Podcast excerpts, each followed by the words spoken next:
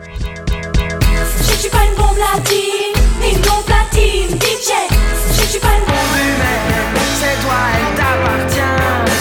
Si tu dis souvent que t'as pas de problème avec l'alcool, c'est que t'en as un. Et je coupe le son. Laisse-moi zoom zoom zoom dans ton Automobile. Je remets le son. Et je coupe le son. Qui l'accompagne? Les potes, les casses. Bonsoir et bienvenue dans Podcast, le podcast musical qui critique les albums francophones chanson par chanson. Pour ce nouvel épisode, nous allons parler de Bleu de Karenan. Pour parler de ce huitième album de Karenan qui donne suite à You're Gonna Get Love, je suis entouré de mes potes de Podcast et je vais vous vous présenter rapidement. Salut, moi c'est Jay. Salut, moi c'est Morgane. Salut, moi c'est Nico. Salut, moi c'est Tic. Et moi c'est Alex. Ça va les potes? Ouais, ça va et toi? Ça va, tranquille. Bien. Ça va, ça va, c'est pas, pas si longtemps qu'on s'est vu pour une fois. C'est vrai que d'habitude on se voit tous les 6 mois là, ça, on s'est vu de façon assez rapprochée, c'est un peu dingue. Alors, quelle est votre relation à Karenan Bon, bah, du coup, je vais commencer. Euh, ma relation à Karenan, alors moi, c'est marrant parce que j'ai surtout écouté euh, son album euh, 101, je crois que c'est comme ça qu'on disait. Son 101, exact, 101, voilà, qui était sorti en 2011. Euh, et c'est un album que j'avais vraiment beaucoup aimé, euh, mais qui est quand même assez différent de ce qu'elle fait d'habitude, euh, qui est beaucoup plus pop, Pop. Et, euh, et enlevé. Et euh, voilà, euh, c'était vraiment époque qui, enfin, pardon, un album à l'époque qui m'avait assez transporté. Et donc pour moi, en fait, dans ma tête, Karenan, c'est 101, alors que c'est un peu bête parce que du coup, ça la décrit pas vraiment bien, mais voilà. Donc c'était intéressant là de l'écouter dans un style euh, beaucoup plus épuré. Voilà. Jay Euh, Alors moi, c'est- elle est euh, assez éloignée euh, ma relation avec Karenal. Euh, je la connais évidemment parce que elle a fait un titre que j'adore, qui est le titre Jardin d'hiver, qui est juste pour moi un des, un des plus beaux titres qui existent. Voilà, j'avais ce rapport à ça et en fait ça s'arrête un peu à, à- à ça parce que tout ce qu'elle a fait à, côté, ça m'a jamais accroché. J'ai jamais été happé par sa voix et sa musicalité et voilà. Et donc j'ai jamais pris le temps de, de, de- de- de- de me plonger dans son univers. Voilà.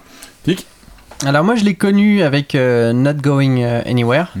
euh, de, en 2003 et euh, j'ai retourné l'album vraiment, je l'ai adoré cet album, je l'ai je l'ai beaucoup beaucoup écouté. Euh, ensuite j'ai lâché complètement et donc ça fait vraiment, ça fait 16 ans maintenant que je l'ai pas vraiment entendu. Donc voilà, mais euh, j'étais content de la retrouver et puis j'étais content de voir où est-ce qu'elle allait. Mais juste globalement, j'ai préféré quand même euh, Suite 2003. Il y a peut-être la nostalgie là-dessus, mais il y avait des, des- des belles choses. C'était un peu naïf et tout. J'ai, j'ai- j'ai adoré. euh, C'était encore jeune et fougueux. C'était une autre époque, hein, c'est ça. La Grand belle fou. époque. Nico Moi, je n'avais pas vraiment de rapport à Kerenan euh, jusqu'à présent. Sur votre invitation, donc j'ai découvert euh, sa musique, mais j'avoue que mon gros problème par rapport à cet album, c'est que les paroles n'étaient pas encore disponibles sur Internet. Sur Genius. Comment j'ai trop pensé à toi. C'était euh, Problème très, de très podcasteur. compliqué euh, pour moi ouais, pour préparer cette émission euh, à ce niveau-là. Mais voilà, en tout cas, je la découvrais.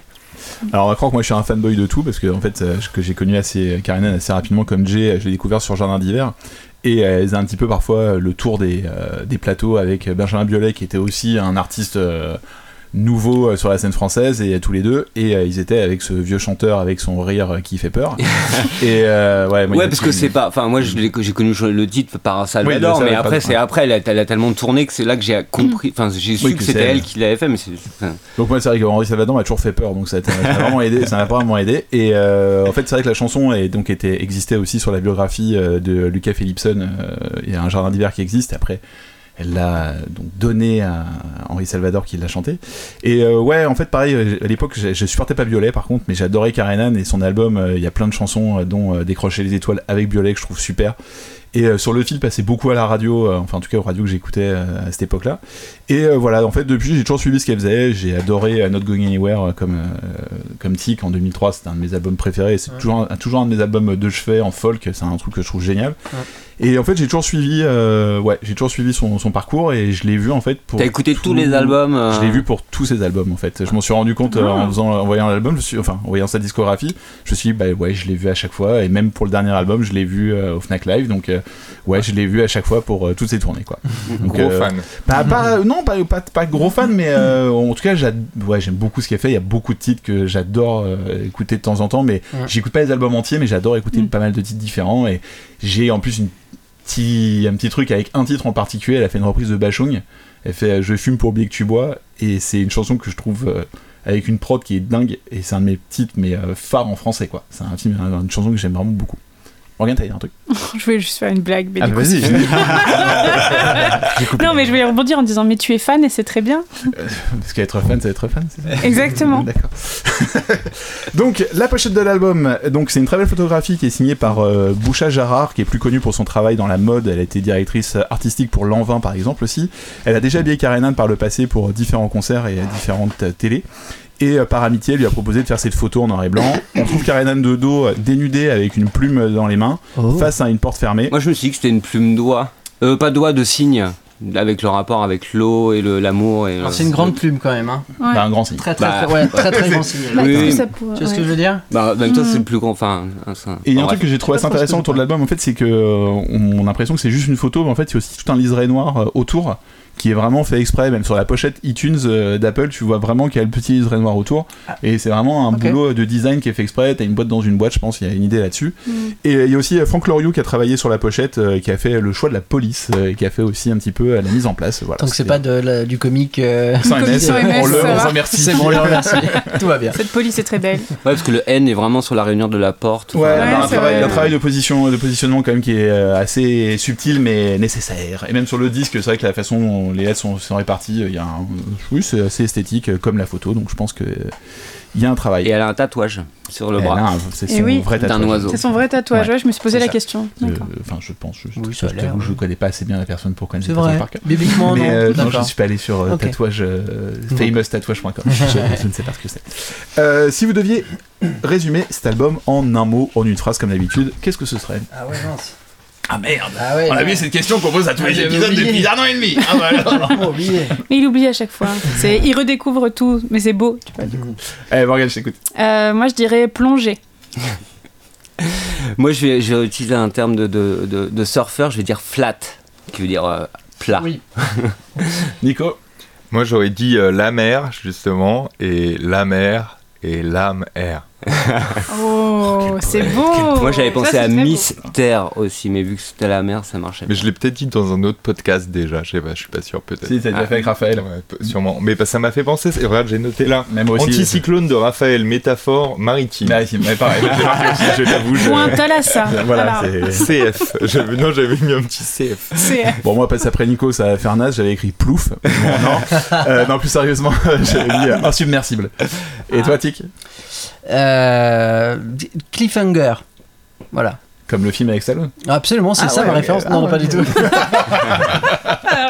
Parce que là, il aurait fallu bien étayer quand même, hein, si c'était la référence. Bon, Jay, euh, l'album n'est pas encore sorti au moment où on enregistre, il sort euh, dans une semaine et demie.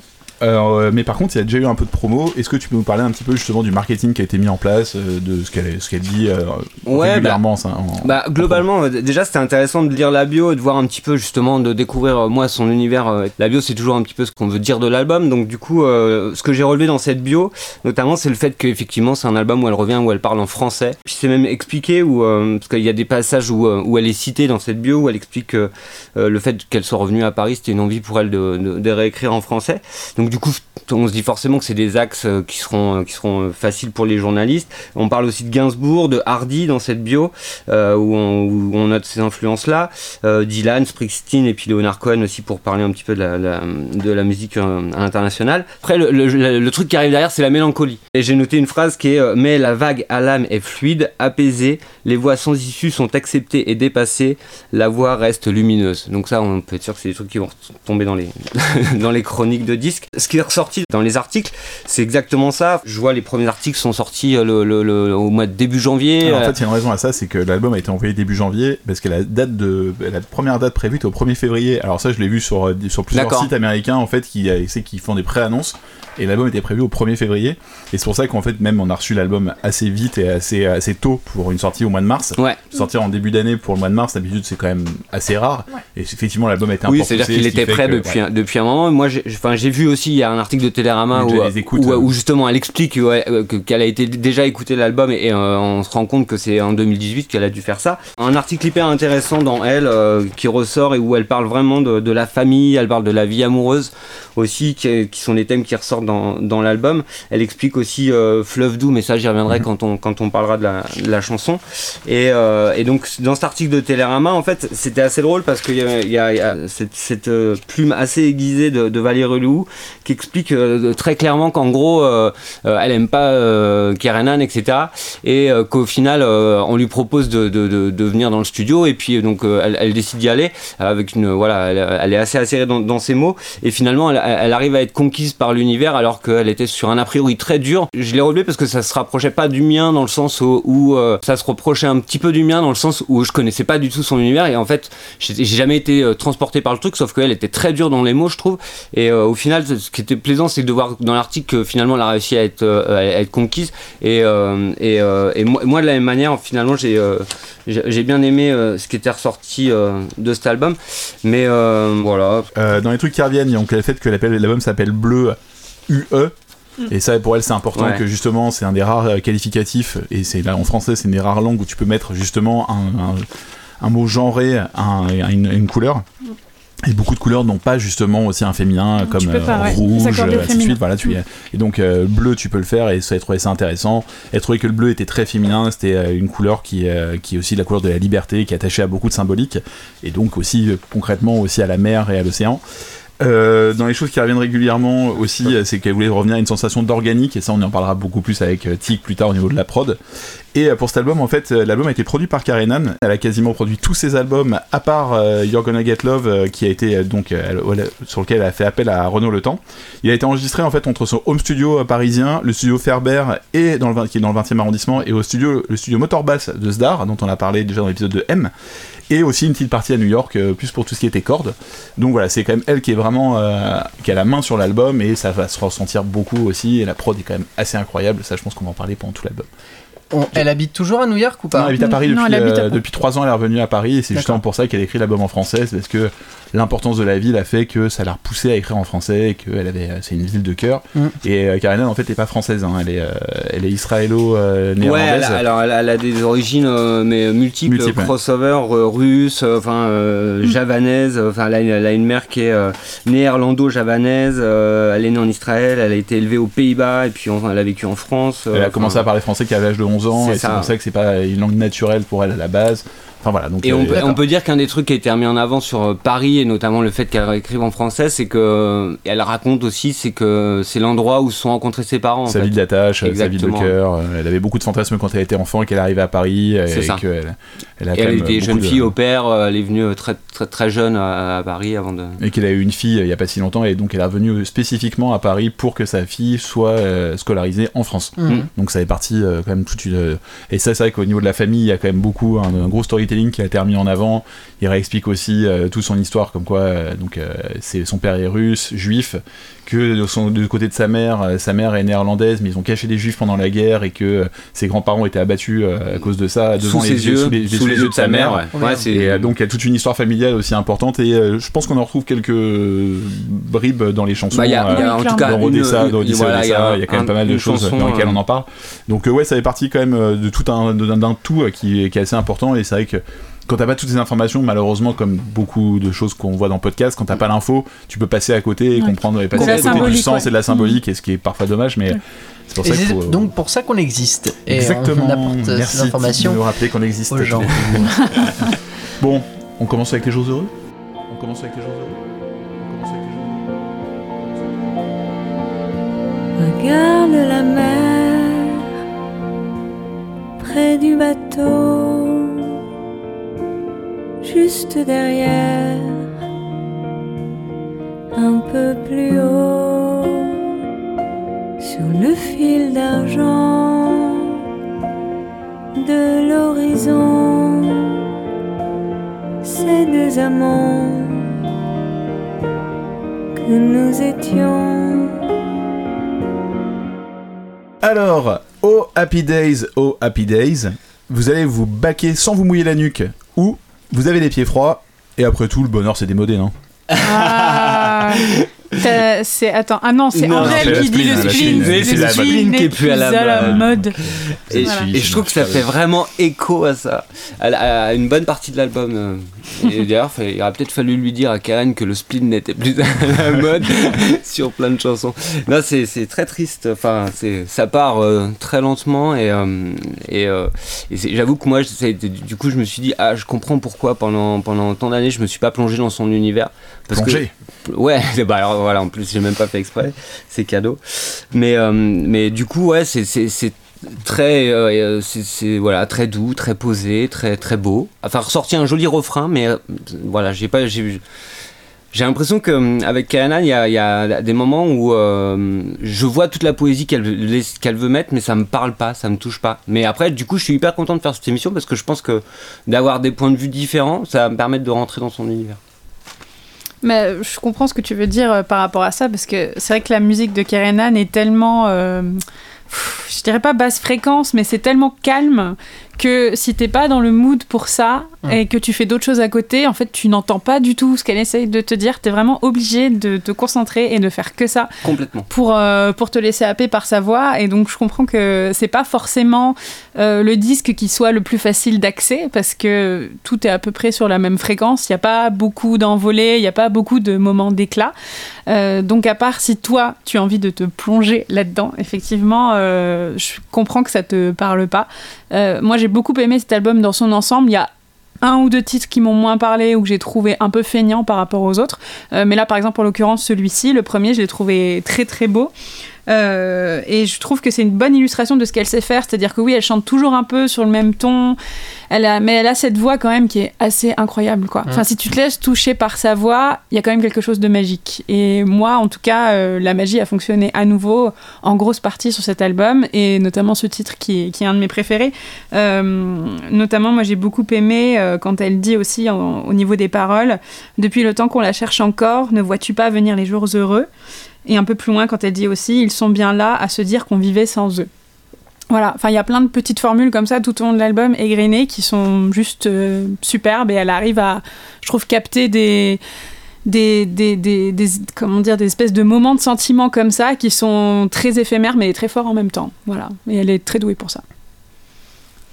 Ouais, moi la métaphore maritime, euh, je l'ai trouvé justement un peu bateau euh, tout au long du, projet, mais euh, j'avoue que ça, ouais, ça m'a donné un, un peu du mal à rentrer dans ces abysses. T'as pris un la chronique de. Raphaël en fait, là, c'est ça en fait. Tu t'es pas Ouais, chier, t'as le ça. même podcast, t'as repris les mêmes phrases. Il a, il a, il a J'ai fait puisé contrôle tous, les jeux de mots, tous les direct. jeux de mots aquatiques. Ah, Champ lexical. place tout. Allez. Mais ça va, tu te copies toi-même. Mais euh, en tout cas, non, il y avait aussi pas mal d'anaphores d'ailleurs, je me souviens à l'époque. Et là aussi, il y a beaucoup d'anaphores. Dans beaucoup de chansons, euh, c'est c'est utilisé comme procédé. Donc là, c'est avec regarde, regarde la mer, regarde le ciel, regarde mes yeux. Et euh, même si c'est à chaque fois plutôt bien écrit, tu vois, j'ai rien de mieux à dire au niveau stylistique, tu vois, au niveau critique. Mais par contre, il y avait vraiment un côté euh, un peu bateau qui m'a vraiment gêné en fait tu vois vraiment Ouais. j'avais l'impression d'être euh, mené en bateau et c'était pas la croisière qui s'amuse Mais euh, complètement. Moi, en fait, le truc, c'est que quand j'ai lu la bio, que j'ai vu que c'était pas sa langue maternelle, ça m'a aussi mis en perspective euh, euh, à des moments de me dire, bah, il y, a- il y a cette simplicité. Et elle le dit d'ailleurs, et elle l'assume. C'est en fait, ultra ça, j'ai adoré C'est, parce que c'est ultra classique. bah ouais, voilà. Ça Mais- faire 30 ans qu'elle parle français. Oui, mais elle l'assume. elle- alors, franchement, dans la bio, c'est marqué. euh, Oui, parfois elle fait des traductions même d'anglais à français directement. Exactement. euh, Et puis, non elle mais ça moi pour moi ça se ressent dans le grain de voix mais euh, c'était pas dans les textes Ouais. Dans, dans les textes justement à chaque fois j'ai trouvé ça plutôt bien écrit et tout mais euh, un peu trop gentil Ça manque de salle pour toi, ça que tu dis. j'avoue j'avoue Bah, moi j'avoue que cette chanson m'a pas mal plu sur pas mal de. Enfin, j'aime bien, j'aime bien le texte et je trouve ça assez intéressant, euh, même le tout début en fait, les premiers accords. Ça donne pour l'impression aussi quand t'es un peu à l'opéra et que les gens s'accordent. Oui, t'es d'accord avec moi, exactement, Tic. euh, Ah, quand t'entends autre les. vision. comme au début comprends. du live de Portiched à New York Exactement, euh, tu sais, t'entends des violons, c'est qui montent comme ça parce que les mecs s'accordent les uns avec les autres et la chanson démarre et en fait pour moi la chanson c'est un petit peu comme d'habitude de Claude François au niveau de la au niveau de la mélodie sauf sur le refrain où d'un coup t'as un truc un peu plus envolé euh, qui, euh, qui part un peu plus et je trouve qu'il y a un, flambe- un côté un peu plus euh, flamboyant 60s euh, dans les, au niveau de l'orchestration et dès le début tu comprends que l'orchestration va être forte Et ça, c'est vraiment un truc important. Elle a expliqué qu'en fait, elle a quand même beaucoup tourné pour l'album d'avant avec un quatuor qui s'appelle le Quatuor de Bussy. Et euh, ils ont fait beaucoup de chansons ensemble. Et euh, cet apport-là, en fait, lui a vraiment fait réfléchir à l'album autrement. Et donc, elle a une vision un peu plus euh, orchestrale de la musique. Et au niveau des paroles, moi, je sais que c'est un truc qui m'a quand même pas mal plu, c'est que je suis d'accord avec toi, il y a l'aspect un peu bateau parce que t'as l'impression qu'elle parle de la mer, qu'elle parle d'une histoire d'amour et tu sais que tout l'album va être un peu filé autour de sa vie, son histoire et d'histoire d'amour.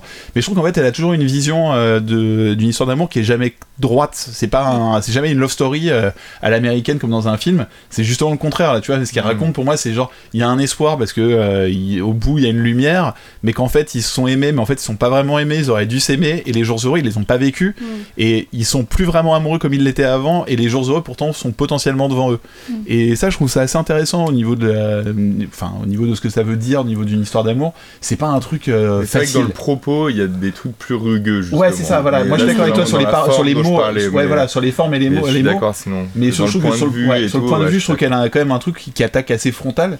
Et euh, dans beaucoup d'interviews, elle a expliqué que euh, avec euh, le fille, avec le, le fille, avec euh, le père de sa fille, euh, ils auraient pu être heureux, mais ils l'ont pas été parce qu'ils ont vécu ensemble, parce que Mm. lui il tenait et elle pour elle vivre à deux, c'est pas possible. C'est tuer le couple, C'est en tuer fait. le couple. Mm. Et en fait, je trouve que dans cette chanson, tout de suite, elle explique qu'ils ont eu des jours heureux, qu'ils auraient pu continuer à les Mm. vivre, qu'il y avait un espoir, qu'il y avait une lumière, mais que bah en fait le quotidien les a un peu les a un Mm. peu tués.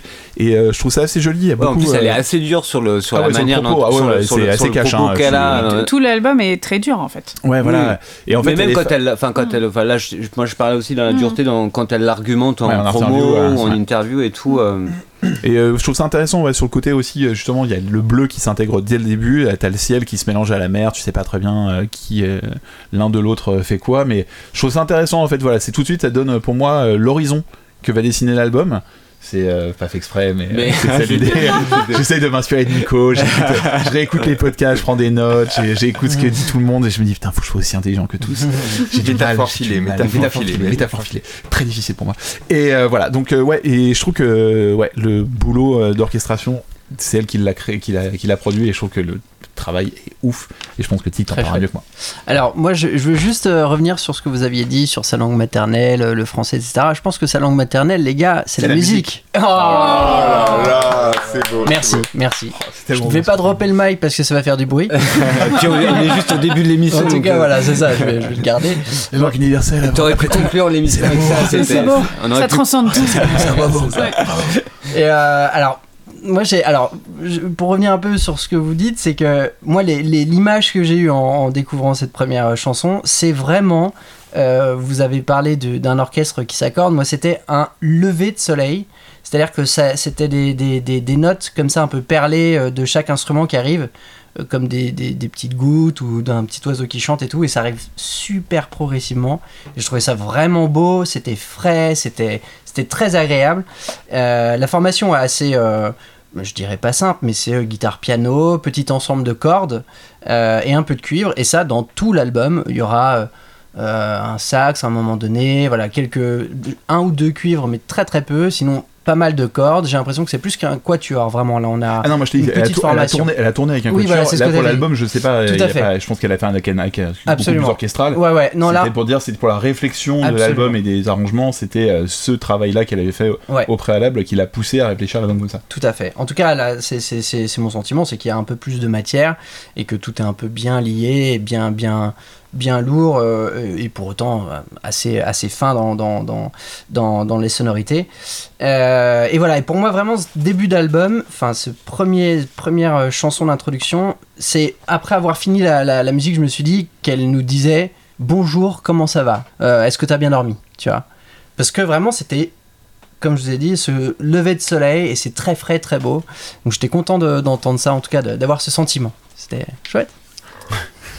Et pour parler de la C'est prod, et une belle histoire. J'ai Ça adoré. a fait un storytelling pour la première fois, C'est je- il y a eu un blanc là, on a c'est En même temps, il est euh, arrivé en disant non mais sa langue maternelle c'est la musique. Euh, Non, mais je j'essaie de, faire attention maintenant aussi. Oh, oh, merci Nico. On apprend Oh, les uns là des là autres, les là mecs, là. ça, c'est émouvant. On apprend un truc, c'est c'est fou. D'ailleurs, il a trouvé les paroles sur internet, lui, contrairement à toi.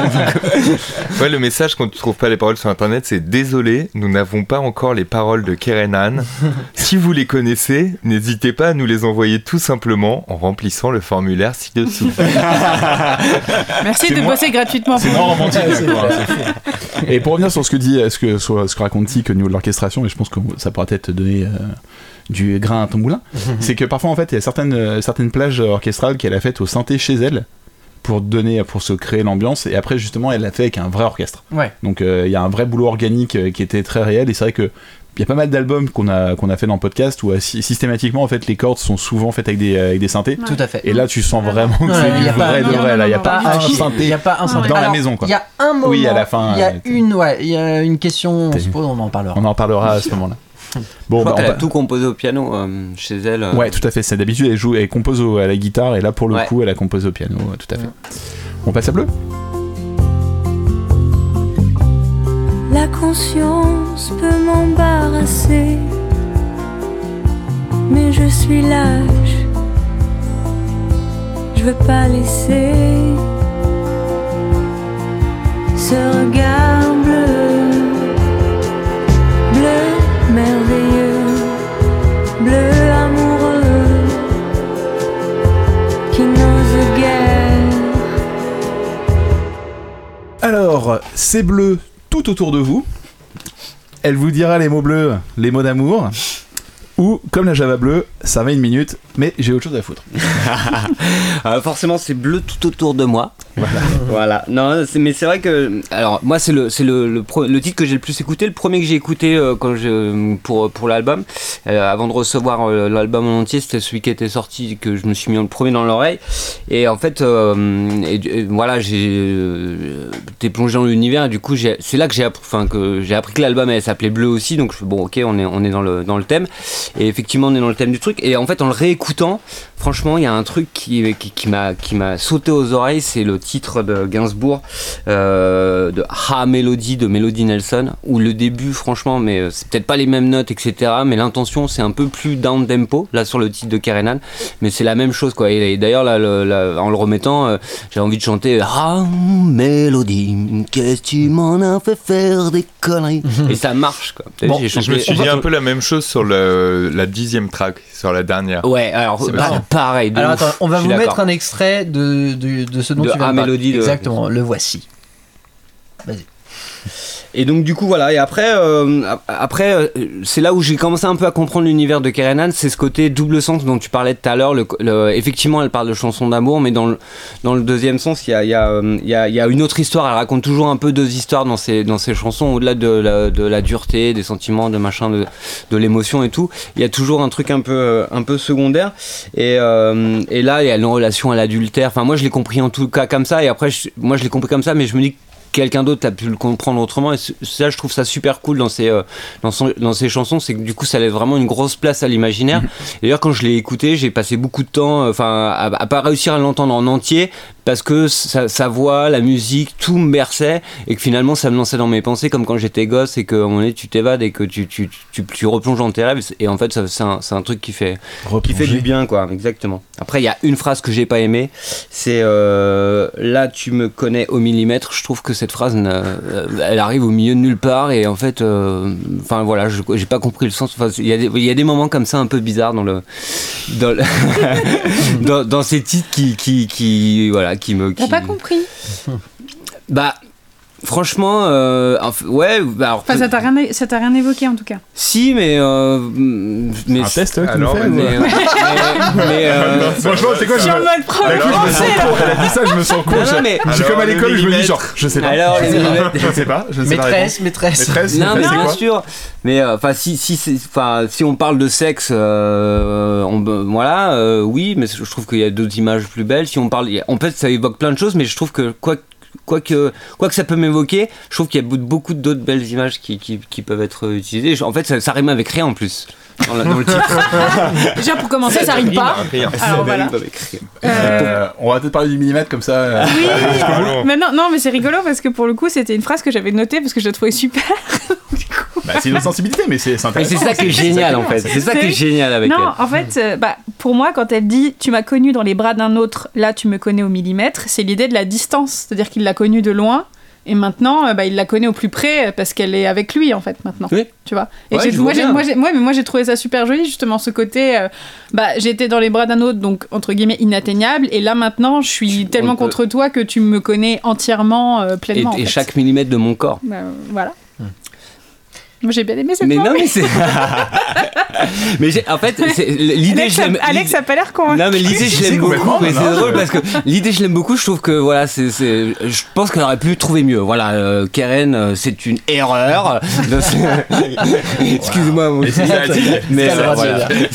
T'as le droit de dire, je le prête, il n'y a pas de souci. mais c'est juste un point de vue d'un mec euh, voilà qui- Alors, euh, j'ai le même euh, début de discours que, que, Jay, parce que pour moi, c'est, et j'ai vraiment analysé euh, les deux tracks, c'est exactement le même début que Not Going Anywhere, justement, de, de, de son album de 2003. C'est la même tonalité, le même phrasé de guitare, c'est les mêmes notes pendant toute la première mesure. Et c'est très très très troublant, il y a juste le tempo qui a changé un tout petit peu, mais c'est très très étonnant. Je vais vous mettre l'extrait Ah. maintenant aussi.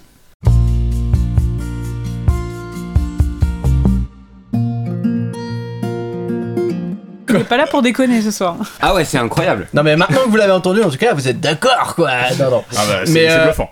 Et donc pour moi, ça vraiment, je dirais que c'est quand même une erreur. Euh, et ce sera sûrement la. Ah, la- merde, la- je t'ai piqué. une- Ah. Ouais, non mais je suis content. On est deux à la voir sur la même track, c'est rigolo. Euh, mais bon, voilà. alors, elle ressemble tellement à Not Going Anywhere que j'ai pas pu euh, vraiment euh, aller loin dans, l'écoute d'analyse et ça se ressemble beaucoup euh, avec encore une fois cette track. C'est une jolie balade, sympathique, pas au niveau. En tout cas, de Not Going Anywhere, encore une fois, même si a priori c'est son single, si je comprends bien. C'est le deuxième titre. C'est le deuxième titre qu'elle a présenté. euh, Donc, euh, juste avant la sortie de l'album euh, ouais, en fait, L'autre, c'est sous l'eau. Ouais, il y a eu Ouais. Solo en premier titre avec le clip et euh, quelques jours après, ils ont sorti euh, justement euh, donc ah Bleu c'est quelques avec, jours après Ouais, vraiment. Après deux jours, deux jours après le clip, en gros. euh, ça, le, la chanson tournait déjà un petit peu avant sans le clip et le clip et quelques, deux jours après, ils ont sorti euh, Bleu. Nico.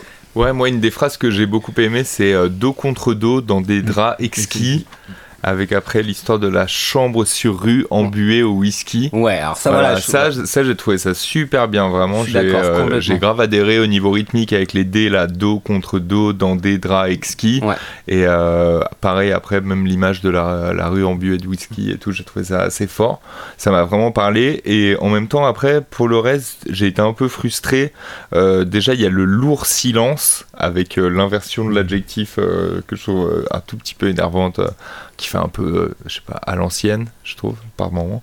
Et euh, surtout le refrain, en fait, tout le truc avec le regard bleu, bleu merveilleux, bleu amoureux, bleu d'entre-deux, bleu d'adieu, qui, euh, qui, me, ah ouais, qui me veut tout entière. Bon, ça, ça rime plus, mais pas- c'est pas un problème. Mais plus tout le côté sur le E, les rimes en E, j'ai trouvé ça un peu dur euh, à ce niveau-là. Enfin, je sais pas, ça m'a ça m'a semblé un peu facile par moment. Euh, après, c'est pas pour ça que le, le morceau était pas touchant d'une certaine manière, mais par contre, je trouvais quand même que c'est. Enfin, je restais un peu sur ma faim, à part sur cette première phrase là, que encore une fois, je trouve mortelle avec les dry ski et le whisky. euh, Celle-là, je l'ai trouvée puissante. Morgan. Euh, moi, j'ai bien aimé quand même cette track. C'est aussi une de mes préférées de l'album, je pense. Euh, en fait, ce que j'aime bien dans cette track-là, c'est que donc elle a toujours ce, cette manière de chanter qui est très douce et qui entre guillemets paraît innocente. Bon, j'aime pas forcément ce terme-là, mais là j'en ai pas un, de meilleur sous le coude. Euh, alors qu'en même temps, à côté, elle raconte des trucs très crus et parfois même assez violents. Et c'est notamment pour ça aussi que j'ai aimé cet album, c'est qu'il y a tout le temps cette euh, cette dichotomie en fait entre sa manière de chanter et ce qu'elle chante. Et je sais pas, enfin, je, je sens un peu chez Karenan que j'ai encore jamais rencontré, j'ai jamais eu l'occasion de l'interviewer ou quoi, mais cette espèce d'insolence en fait qui est cachée sous des airs de petite fille sage.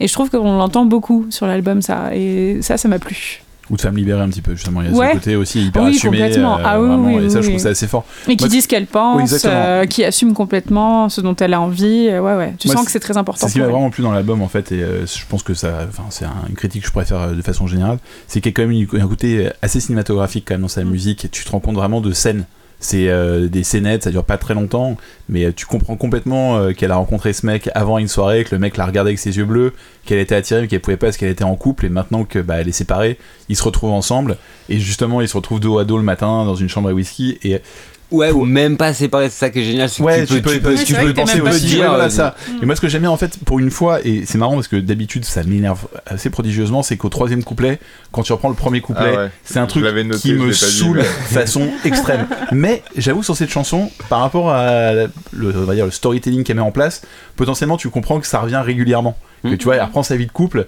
et que elle, à nouveau, elle se retrouve avec ce mec aux yeux bleus dans son lit un matin après une nuit, une nuit d'ivresse. Et j'ai trouvé ça assez joli dans l'idée, un petit peu cyclique. Et euh, Un jour sans fin. Ouais, non, mais même pas. C'est une histoire, une histoire qui continue et qui a pas, enfin, qui continue euh, non-stop, quoi. Et il y a un truc que j'ai trouvé euh, vraiment top, c'est en fait la chaleur de la musique. C'est que la première chanson, euh, comme tu l'as dit, c'est un petit réveil matin où euh, t'as le soleil qui se lève, et la deuxième tout de suite, avec la petite rythmique, euh, t'as un petit, euh, enfin des œufs ou je sais pas, un Shaker, petit shaker Mm. qui fait que t'as un son qui est tout de suite très chaleureux. Et euh, les slides de guitare, c'est pas un truc pourtant dont je suis vraiment fan, mais je trouve que là, quand ils rentrent au deuxième couplet, ils sont parfaitement Ça. Quoi. Ouais, ça m'a vraiment plu. J'ai trouvé ça. Mhm. euh, musicalement, j'ai trouvé ça super joli avec les petits violons. T'avais vraiment euh, une atmosphère. En fait, je trouve que l'atmosphère est incroyable. Et euh, t'as un boulot de prod qui est fou parce que il est pas en mouvement, mais par contre, chaque, chaque mm, instrument a sa place. Et je trouve que ça, il y a souvent une importance en fait au niveau du spectre musical. Tu te rends compte que ouais, chaque chose a sa place et résultat, c'est euh, ça faisait longtemps que j'avais pas autant écouté de la musique en écoutant l'album, je trouve. C'est euh, il y a un truc très musical où euh, j'ai l'impression d'écouter un orchestre en même temps écouter de la pop, en même temps écouter quelqu'un qui a une voix vraiment puissante et qui sait très bien l'utiliser.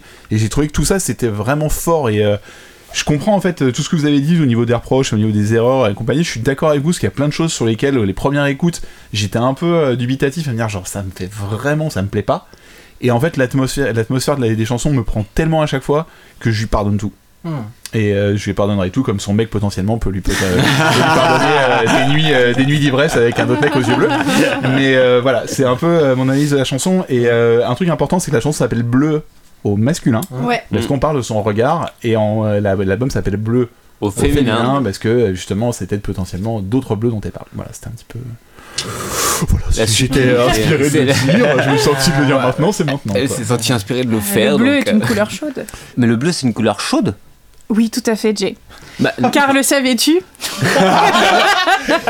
tout temps, de tout temps, l'homme. Depuis le début de l'humanité. Euh, en fait, donc je dis ça sur, euh, im- sur imagenouvelle.fr. sur, imagenouvelle.fr. Les couleurs dites chaudes sont celles qui comportent du jaune dans leur composition. Et il y a du jaune dans le bleu, en fait. D'accord. oui, alors, et mais- toutes les autres mais- couleurs sont qualifiées de Oh froides. mais j'ai été tellement Et- nul en dessin que. Il y a un truc mais pour moi, le bleu, c'est une couleur primaire Et comme le jaune et comme le bleu, rouge. c'est que le bleu et le rouge. Et là, je vous dis, putain, on est Ah pas ouais, parti. le rouge et le noir. Exactement.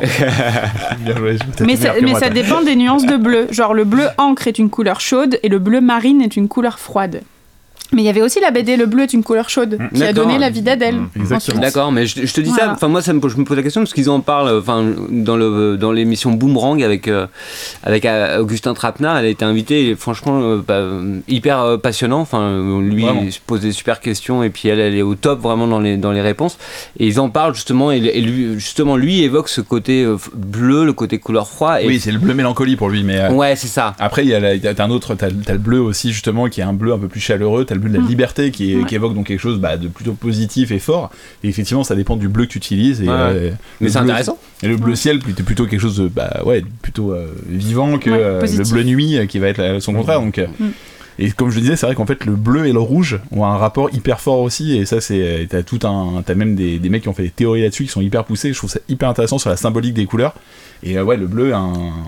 je pense que c'est une des couleurs qui peut être la plus le plus discutée et qui peut aller le plus loin dans le débat quoi. Ouais, il y a des articles comme ça où il t'explique que le bleu n'existait pas à l'é- à Oui. l'époque d'Homère Ouais. et que donc quand il te décrit la mer, pizza Il n'y avait pas de pizza à l'époque non plus. C'est vrai. En tout cas- bah, en tout cas, pas, il n'y avait pas de four électrique. merde. Il y avait pas de La mer n'est pas bleue. Il y avait des pizzas, mais il n'y avait pas de La, mer, la mer n'est pas bleue. Mais euh, je me suis demandé en, en écoutant la, cette chanson de Keranan si elle allait finir par m'avoir à l'azur. Oh là là, comme il, tu sais, il fixe Jay du regard pour voir sa réaction. Genre, Alors, t'es fier beaucoup de Il sait pression. qu'il là. a un client, Ouais. il sait qu'il a un T'as client. meilleur que moi? T'as meilleur que moi? Franchement. Non. En plus, t'as les yeux bleus, alors c'est parfait, tu vois.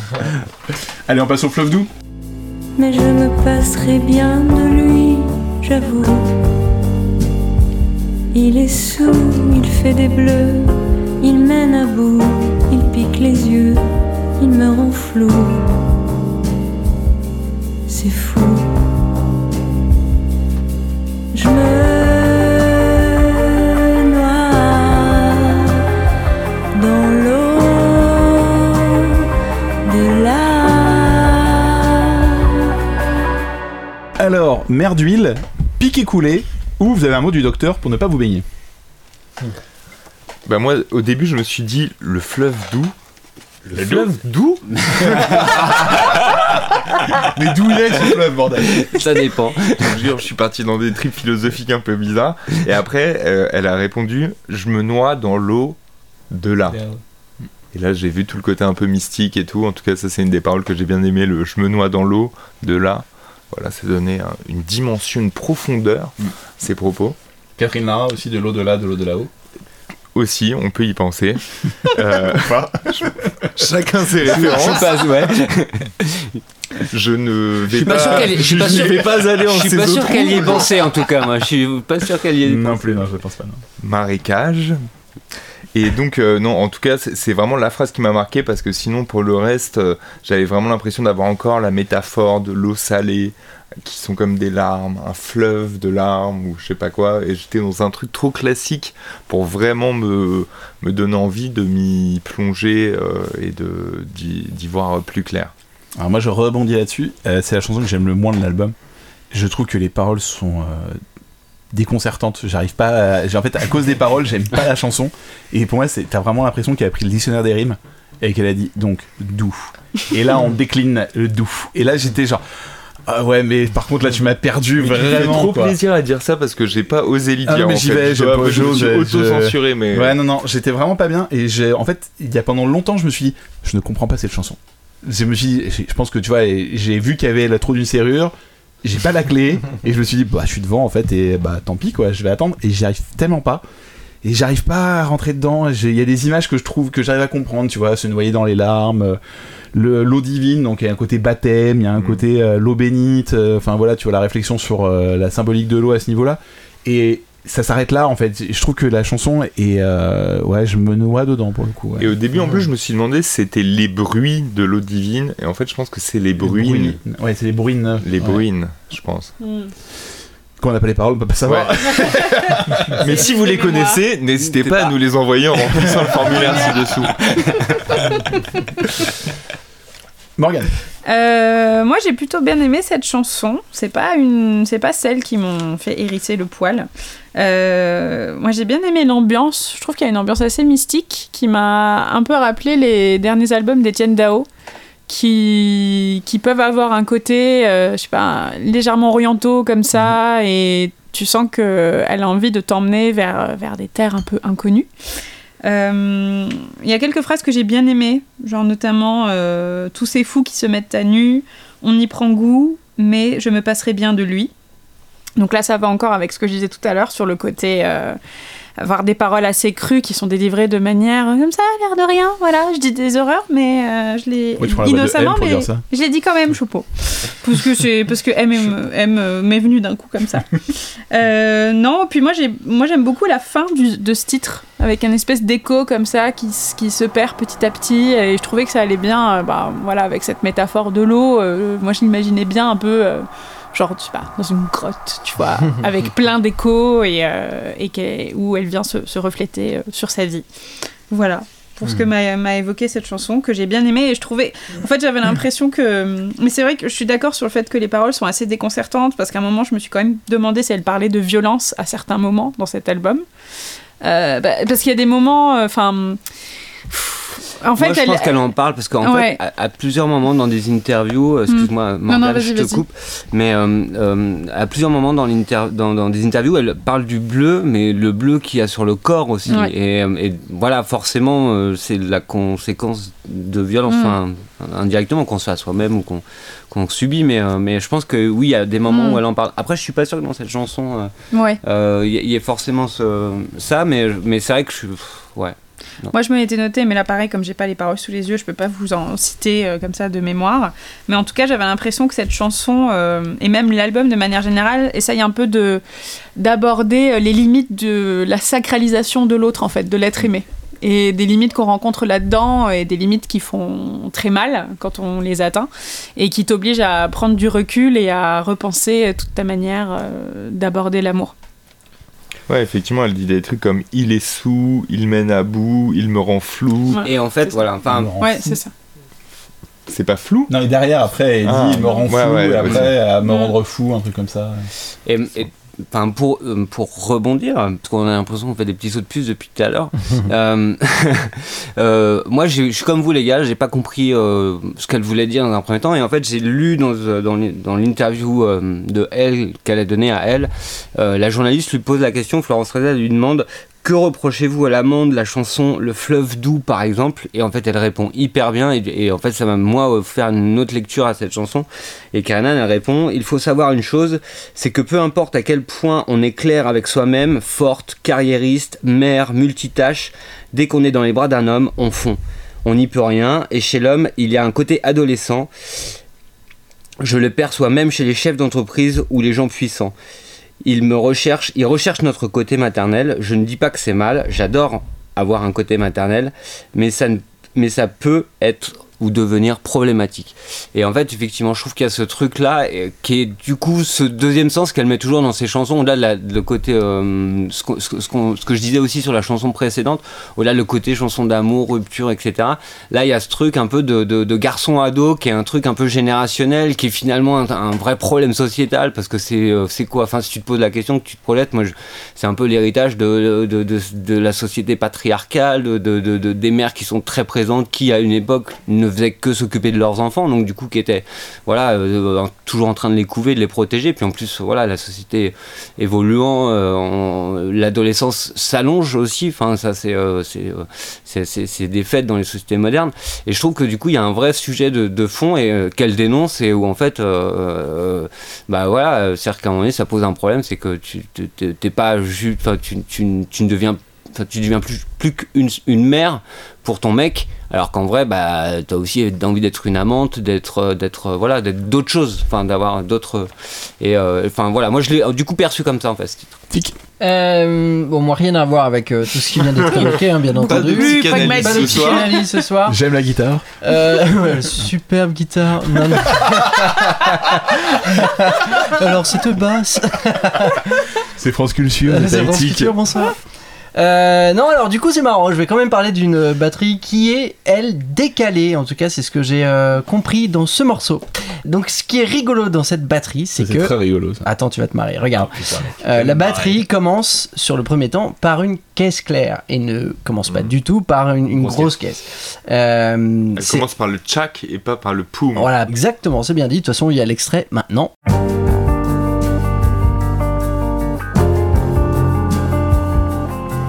Voilà, le tchak de poum. Et. Euh... Tchac. Ah ouais, Et poum, ah ouais. c'est ça. Ah, Je suis ébloui. ah ouais. C'est euh, incroyable la technologie. c'est.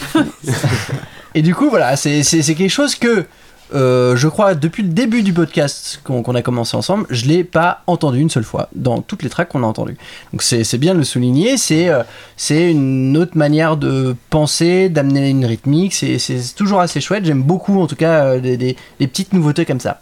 Euh, concernant la voix, j'avais pour habitude dans, dans les musiques que je connais de Karenan d'entendre euh, quelque chose de très proche, d'intime, de, de, de un peu collé comme ça au- à, à nos oreilles. Susurré, exactement. Et là, dans cette musique, ce n'est pas le cas. Elle a une, elle s'est mis en tout cas une réverbe, euh, pas trop grande, pas trop profonde, mais tout de même assez présente. Voilà, c'est quelque chose que je tiens à souligner aussi parce que je l'entends pas souvent sur sa voix, J'aime un peu moins l'idée. Pour moi, c'est, elle est, on est dans l'intime, on est dans, comme tu dis, dans, dans euh, elle nous susurre des, des, des choses. Et on termine, euh, je pense, je sais pas si ce que tu voulais dire à Morgane c'était ça, mais en tout cas on termine sur un bel accord euh, suspensif, un peu dramatique. C'était exactement ce que je voulais dire. exactement ce que je voulais dire. J'avais exactement terme ces termes-là. Suspensif était justement le mot que tu voulais dire. Exactement, mais je me suis dit, je vais le laisser à Tic. Bien sûr. Et c'est gentil. et voilà, et c'est là où c'est un peu comme un cliffhanger, tu sais, où t'attends une petite suite. euh, voilà. Oh mon Oh là dieu, là, qu'est-ce il, qui va se passer explique au bout d'une demi-heure c'est ça. d'émission. Le mot, Hop, il est le là, voilà. cliffhanger. Tellement beau ce que je viens de dire. Je sais pas. Euh, pour terminer sur le fleuve doux, je pense qu'il y a aussi, euh, pour moi, juste un, c'est une expression russe qui dit que même les meilleurs nageurs se noient. Et ben bonne ambiance, Oh ne pas cette ah c'est- expression. C'est la, c'est la transition vers nager la nuit, en fait. Et je pense que ça, ça parle un petit peu justement aussi du couple, ou même dans les meilleurs couples où tu peux y croire, malheureusement, un des meilleurs peuvent se noyer, même si c'est les meilleurs. Et on passe donc à nager la nuit.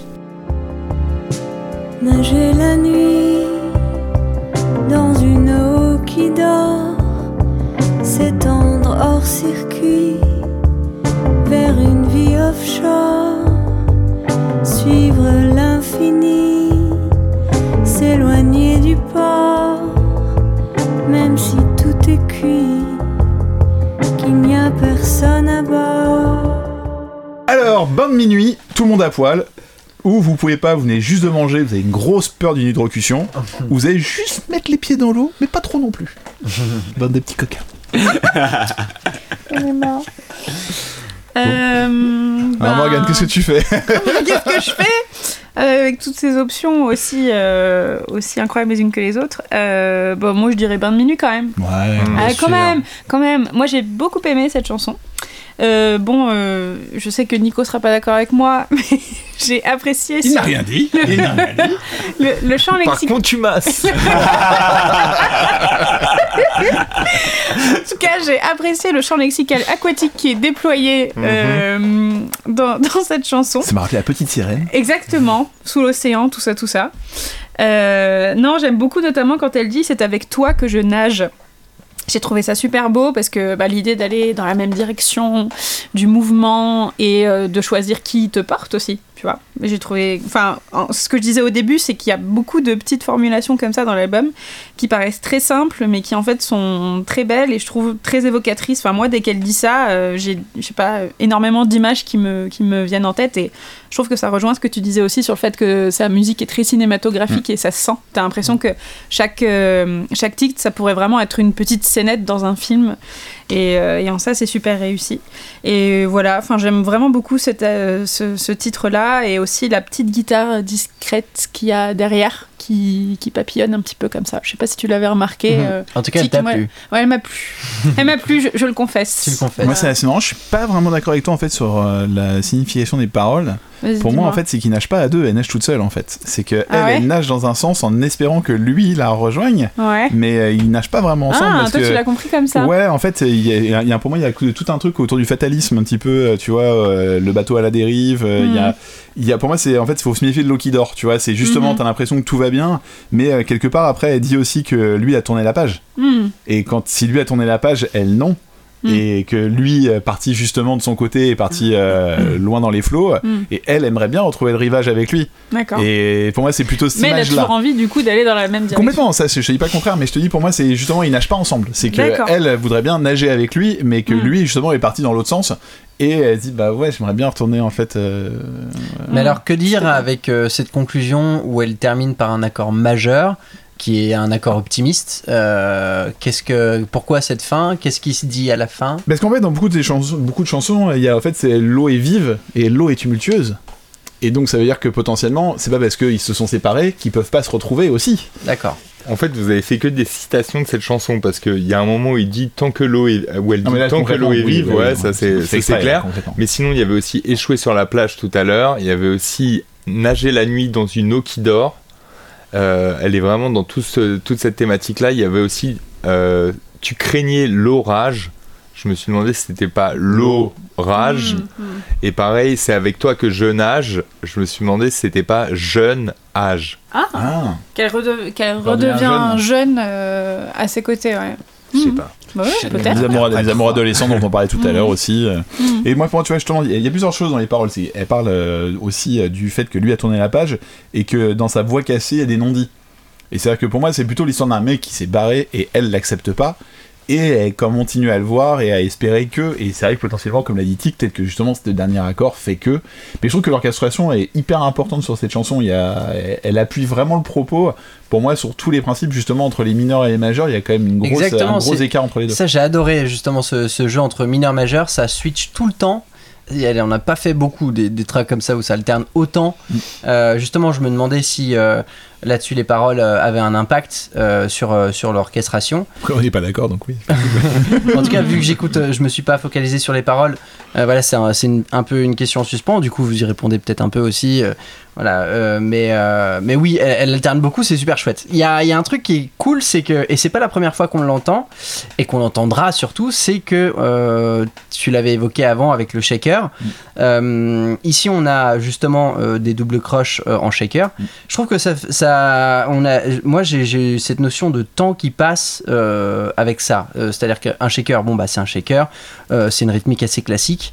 Euh, mais là, dans, dans- sa musique, la manière, je sais pas, dont elle l'a utilisé, pour moi, j'avais une notion de temps. Et c'est pas la première fois où je me suis vraiment fait la réflexion que ça a une, une connotation comme ça de. Mais je crois que dans Boomerang, justement, dans l'interview de Boomerang, elle explique que le, le fait de chanter en français lui a permis d'étirer le temps.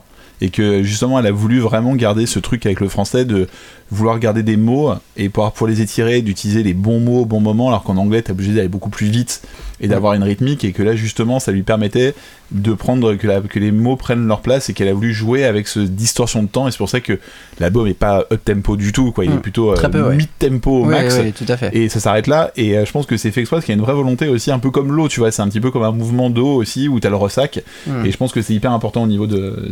Et en plus, il y a une, eff- une espèce d'effet miroir, en fait, souvent qu'elle utilise dans la rythmique des mots ou dans la mélodie des mots. Par exemple, là, c'est nager la nuit. Et en fait, dans les deux cas, tu as du NA, nager, et après, la nuit, c'est du AN. Mais t'entends quand même les, les deux. Et donc, souvent, elle fait des constructions un peu comme ça, parallèles et tout, ou euh, symétrie euh, axiale, ou. euh, Par rapport à un point. euh, J'étais nul en maths. Bah, puisque t'es bon en français, ça va, et on peut, on peut te laisser ça quand même.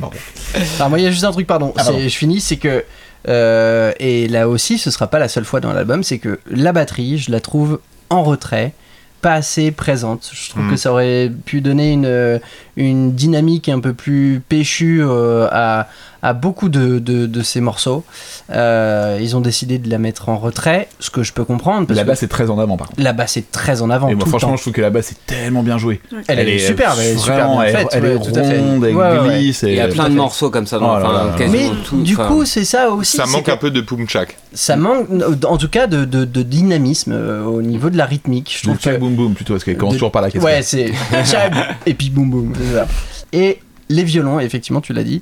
Euh, en tout cas accompagnent superbement bien le, le- le piano. Je, je trouve il y a une belle cohérence entre les deux. Ça se répond ça s'accompagne. Ouais. c'est très joli. En tout cas sur cette sur, sur morceau euh, c'est un grand piano, t'as le grand piano qui est vraiment avoir une ampleur, Mm. qui prend vraiment. euh, ouais Et ouais, je trouve que t'as, enfin, hyper riche quoi en fait musicalement. Et c'est rare d'avoir des titres aussi orchestrés avec autant de richesse musicale et ce- je te dis, j'ai- moi j'ai eu l'impression vraiment quand je l'ai, écouté qu'au casque, je l'ai pas Mhm, du tout écouté mhm. euh, sur les enceintes, j'ai toujours eu l'impression que ouais, vraiment j'étais pris dans une bulle quoi. Tout à fait, euh, ils ont- ils ont- ils ont fait un travail très de- enveloppé. Ouais, c'est Ils hyper ont fait enveloppant. ce travail de mixage qui, qui est très important dans, dans l'étape d'un album, c'est justement de bien spatialiser justement les cordes, Mm. euh, s'il y en a des cuivres, etc. La voix bien centrée, la basse bien centrée, la rythmique aussi un peu au centre. Mais par contre, les violons, ils englobent gauche-droite de l'oreille, c'est bien Et spatialisé. après, par contre, ils se permettent, tu vois, d'avoir des petites dead notes sur les, sur les cordes. Tu sens parfois euh, juste Ouais. des petites dead notes, des petits, vraiment des, des Mm. tout petits bruits qui font que ça te rajoute encore plus d'organique. Et, je trouve Et de la ça vie, ouais, vraiment, je trouve ça vraiment chouette, quoi. Alors, moi, je trouve ça super que tu, Tic, que tu, tu dises qu'elle termine par un accord majeur. Perso, je l'avais pas entendu. Et que tu rappelles que c'est un accord qui est plutôt optimiste. Tu suppose. Qui est joyeux. Ouais, tout à fait. mais non, t'as dit le mot optimiste. Oui, oui, c'est ça, c'est comme le bateau. tu- Si tu peux me laisser terminer. comme, comme le bateau. Je voulais rebondir sur ton mot optimiste, donc me nique pas ma. Prends, ma- prends ma le, phrase. le- le mot optimiste, il est non, non, parfait. mais du coup, c'est- c'est super cool que tu dises ce mot-là parce qu'en fait, dans une interview, elle se décrit exactement comme ça. Elle dit Je suis quelqu'un de très optimiste qui croque la vie et en même temps prête à accueillir la déception et le drame. Et c'est vrai que moi, la connaissant pas, j'avais plutôt tendance à penser que c'était quelqu'un de dépressif et euh, qui était plutôt dans la mélancolie, le spleen, ce qu'on disait tout à l'heure. Euh, alors que, alors que, effectivement, quand, quand on, quand du coup on donne, on offre une, autre- perspective, pardon, euh, de, de, de, de, caractère et de lecture, et ben, euh, ça, ça prend aussi un autre sens. Et, et je trouve que du coup, ça va exactement dans ce que tu disais, ce côté finalement par rapport à la chanson où elle arrive toujours à, bah, elle en tire des leçons, mais elle rebondit toujours, et elle est toujours dans le dynamisme. Et, et c'est vraiment, je trouve qu'elle elle a un peu cette image aussi de femme hyper moderne, hyper active, qui est capable de faire 40 000 trucs en même temps. Tu le rappelais tout à l'heure, Alex, euh, euh, parce qu'elle a fait son album, elle a aussi son quartet, et en même temps elle fait des musiques de film, en même temps elle est mère, et en même temps, enfin voilà, elle a ça, euh, voilà, euh, t'as juste envie de lui, de lui dire comme Ben Mazoué, mais tu peux pas, tu peux pas. mais euh, mais euh, Genre calme, quoi. Mais si en fait, et, et en fait si elle le fait quoi. Et, euh, et donc euh, donc je, trouve ça super euh, dans son univers. Après moi vraiment il y a des moments où je, je, je comprends pas les images qu'elle qu'elle utilise euh, quand elle parle notamment quand elle met euh, rivage et plage euh, presque en opposition. Enfin, en tout cas c'est comme ça que je l'ai compris. Pour moi c'est la même chose. Enfin du coup ça ça, voilà, ça me perd un peu dans dans ma dans, dans ma manière de voir les choses, mais en même temps c'est très berçant, très très très planant et euh, et pareil Morgane j'ai adoré euh, la phase c'est avec toi que que je nage, tu vois pour pour cette fois franchement c'est cette phrase elle m'a scotché. Enfin pareil elle m'a elle m'a voilà elle m'a emporté et puis elle a provoqué justement je pense que ce qu'elle provoque chez beaucoup de gens et euh, je pense qu'elle a ce truc euh, Kayanan c'est qu'à un moment donné quand tu quand d'un coup tu la découvres et que tu l'aimes tu ne peux plus ne enfin tu peux pas ne plus l'aimer presque et, et donc euh, finalement il y a, il y a- elle fait partie de toi et enfin voilà elle t'accompagne Euh, moi je vois autour de moi les gens qui, euh, qui l'adorent Euh, voilà ça fait partie des, des, des, des ac- des- des chanteuses majeures de leur répertoire et qu'elles vont toujours aller découvrir alors que c'est pas le cas pour tous les artistes mais elle a ce truc de si elle te si elle te t'accapare si elle te prend bah je crois que c'est c'est c'est euh, c'est gagné en fait Bon, donc euh, on est d'accord qu'il faut dire que donc l'eau est vive. Ah, Vas-y, fais ta transition là. Vas-y. Bon, non, tu me fais chier. Bon, on passe à Le sang qui coule dans la splendeur vient-il vraiment d'ailleurs? Il me tue cet amour. Il me tue cet amour. Il me tue cet amour. Il me tue cet amour. Alors, comment la chanson est tue Ou bien l'amour vous a tué, ou c'est encore Omar, même s'il a été blanchi.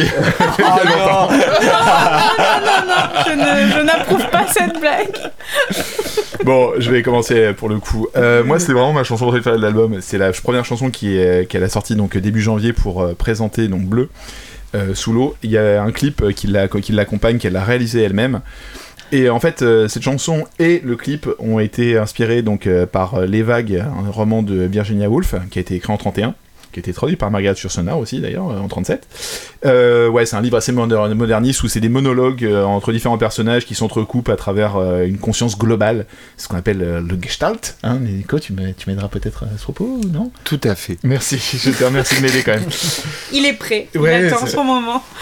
Euh, voilà, en fait, en gros, ça a été inspiré par euh, les mots du départ. Sur la dernière lettre qu'a écrit Virginia Woolf pour son époux avant de se suicider euh, dans les eaux.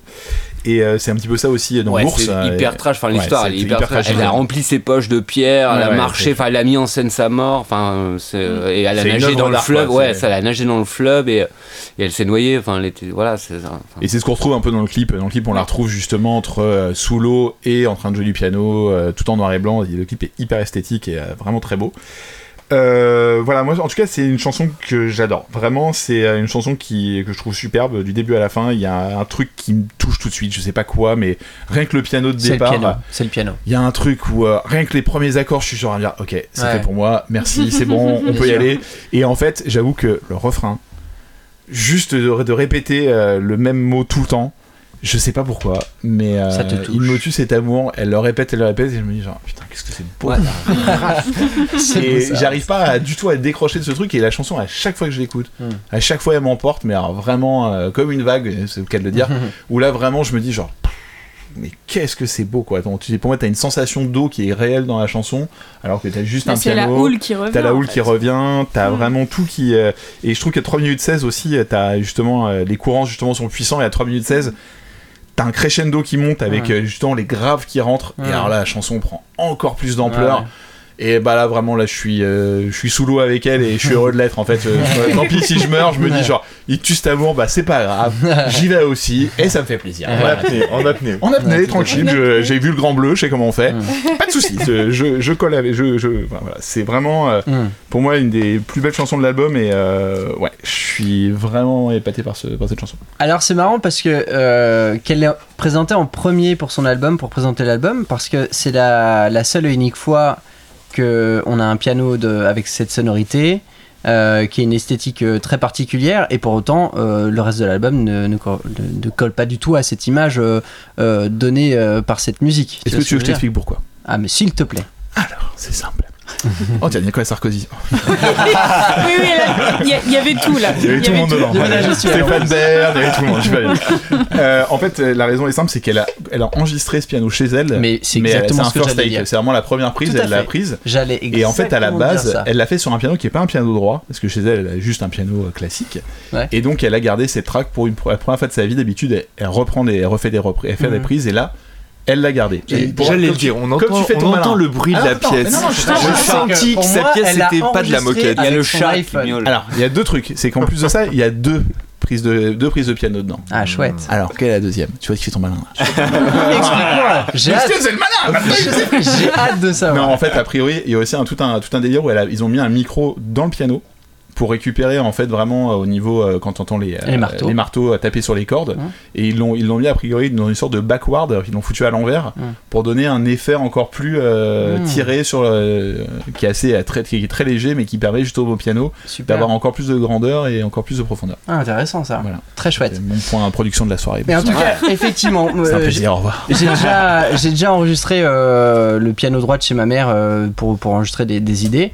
Et j'enregistrais avec mon iPhone, justement. Et c'est vraiment le même son qui en ressort. C'est-à-dire qu'on a un son très centré, très mono, un peu froid. Euh, de plus, là, le piano, il est un peu désaccordé, il est faux, comme s'il était un peu laissé à l'abandon. Et du coup, on joue dessus. Mais voilà, personne ne s'en est occupé depuis très longtemps. Mais c'est magnifique. Un son comme ça de piano, je trouve qu'il a beaucoup plus de caractère qu'un son euh, studio bien enregistré, bien large. Celui-là, il te donne tout de suite une atmosphère, une image, une couleur une couleur. C'est très typé et, et ça marche super bien. C'est- C'est c'est- c'est merveilleux. Alors, ce qui est encore plus beau, je trouve, dans, dans cette musique, c'est on a d'un coup, vers le milieu, je crois, du morceau, cette apparition des cordes et des violons qui viennent, qui, qui, qui viennent grandir euh, sur les côtés, justement, gauche-droite, très, très bien spatialisé, encore une fois. Euh, et ça, ça fait une ouverture incroyable. Donne une sorte de gravité incroyable. euh, autour du morceau C'est vrai, ouais, tout était très centré, très un peu petit comme ça, et d'un coup, t'as ces violons qui arrivent et c'est, ça t'ouvre le- vraiment les oreilles, c'est l'ouverture, c'est splendide. Et ensuite, effectivement, à 3, bah alors là, ça part en, ça part euh, en, en grandeur, c'est, c'est, c'est, c'est merveilleux.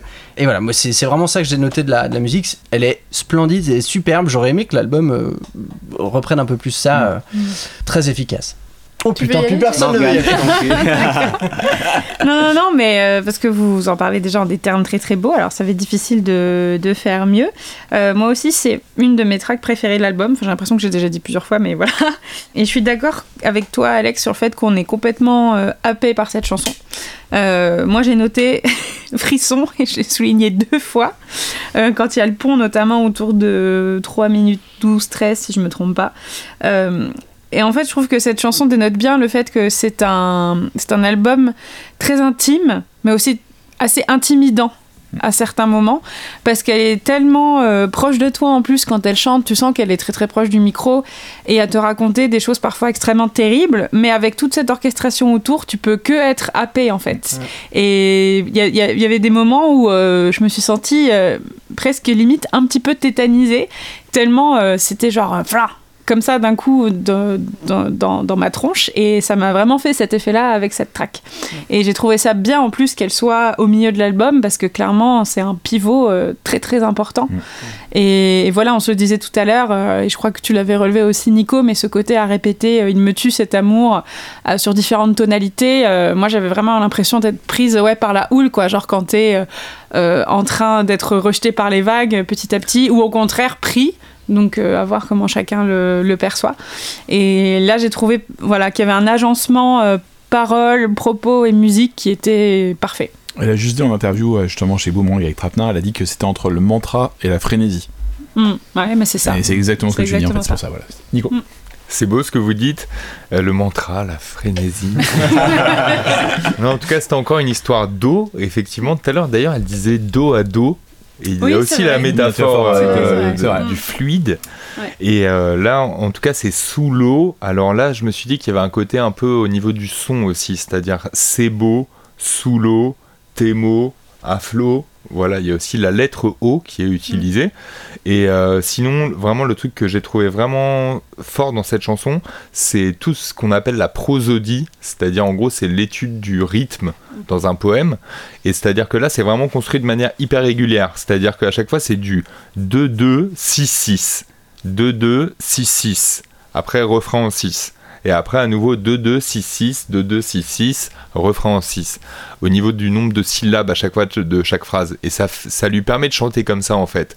Par exemple, elle dit C'est beau, 2, sous l'eau, 2, quand le soleil splendide, 6. Voilà, et ainsi de suite, en fait. Après, se jette dans le vide, à nouveau 6. Et après, c'est le son, du fond, ravive dans le silence, des, des vagues bleues immenses. Et voilà, en tout cas, à chaque fois, j'espère que Tic, tu mettras l'extrait à ce moment-là. Tout à fait. Cet excellent extrait. Et voilà, ça montre euh, en tout cas que voilà, il y a vraiment une construction hyper régulière, mais que ça lui permet de chanter comme ça et de donner cette intention qui en fait est très lancinante, effectivement, et qui revient comme le ressac un peu. Mais je trouve que c'est ça qui est assez fort dans cette chanson, qui est vraiment maîtrisée. Et aussi le côté miroir dont je parlais tout à l'heure, c'est-à-dire le côté il me tue cet amour. En fait, tu as le M et le T, puis le T et le M. Il me tue cet amour. Et c'est ça qui lui permet aussi d'in- d'installer comme une rythmique de batterie en fait avec ça, la manière dont elle utilise les consonnes. Donc voilà, ça j'ai trouvé que au niveau rythmique et au niveau euh, gimmick, on pourrait dire, c'était vraiment bien trouvé. Avec la caisse claire en premier temps ou euh, Je sais pas, je crois que c'était un poum ou, Ou un. Ou un c'est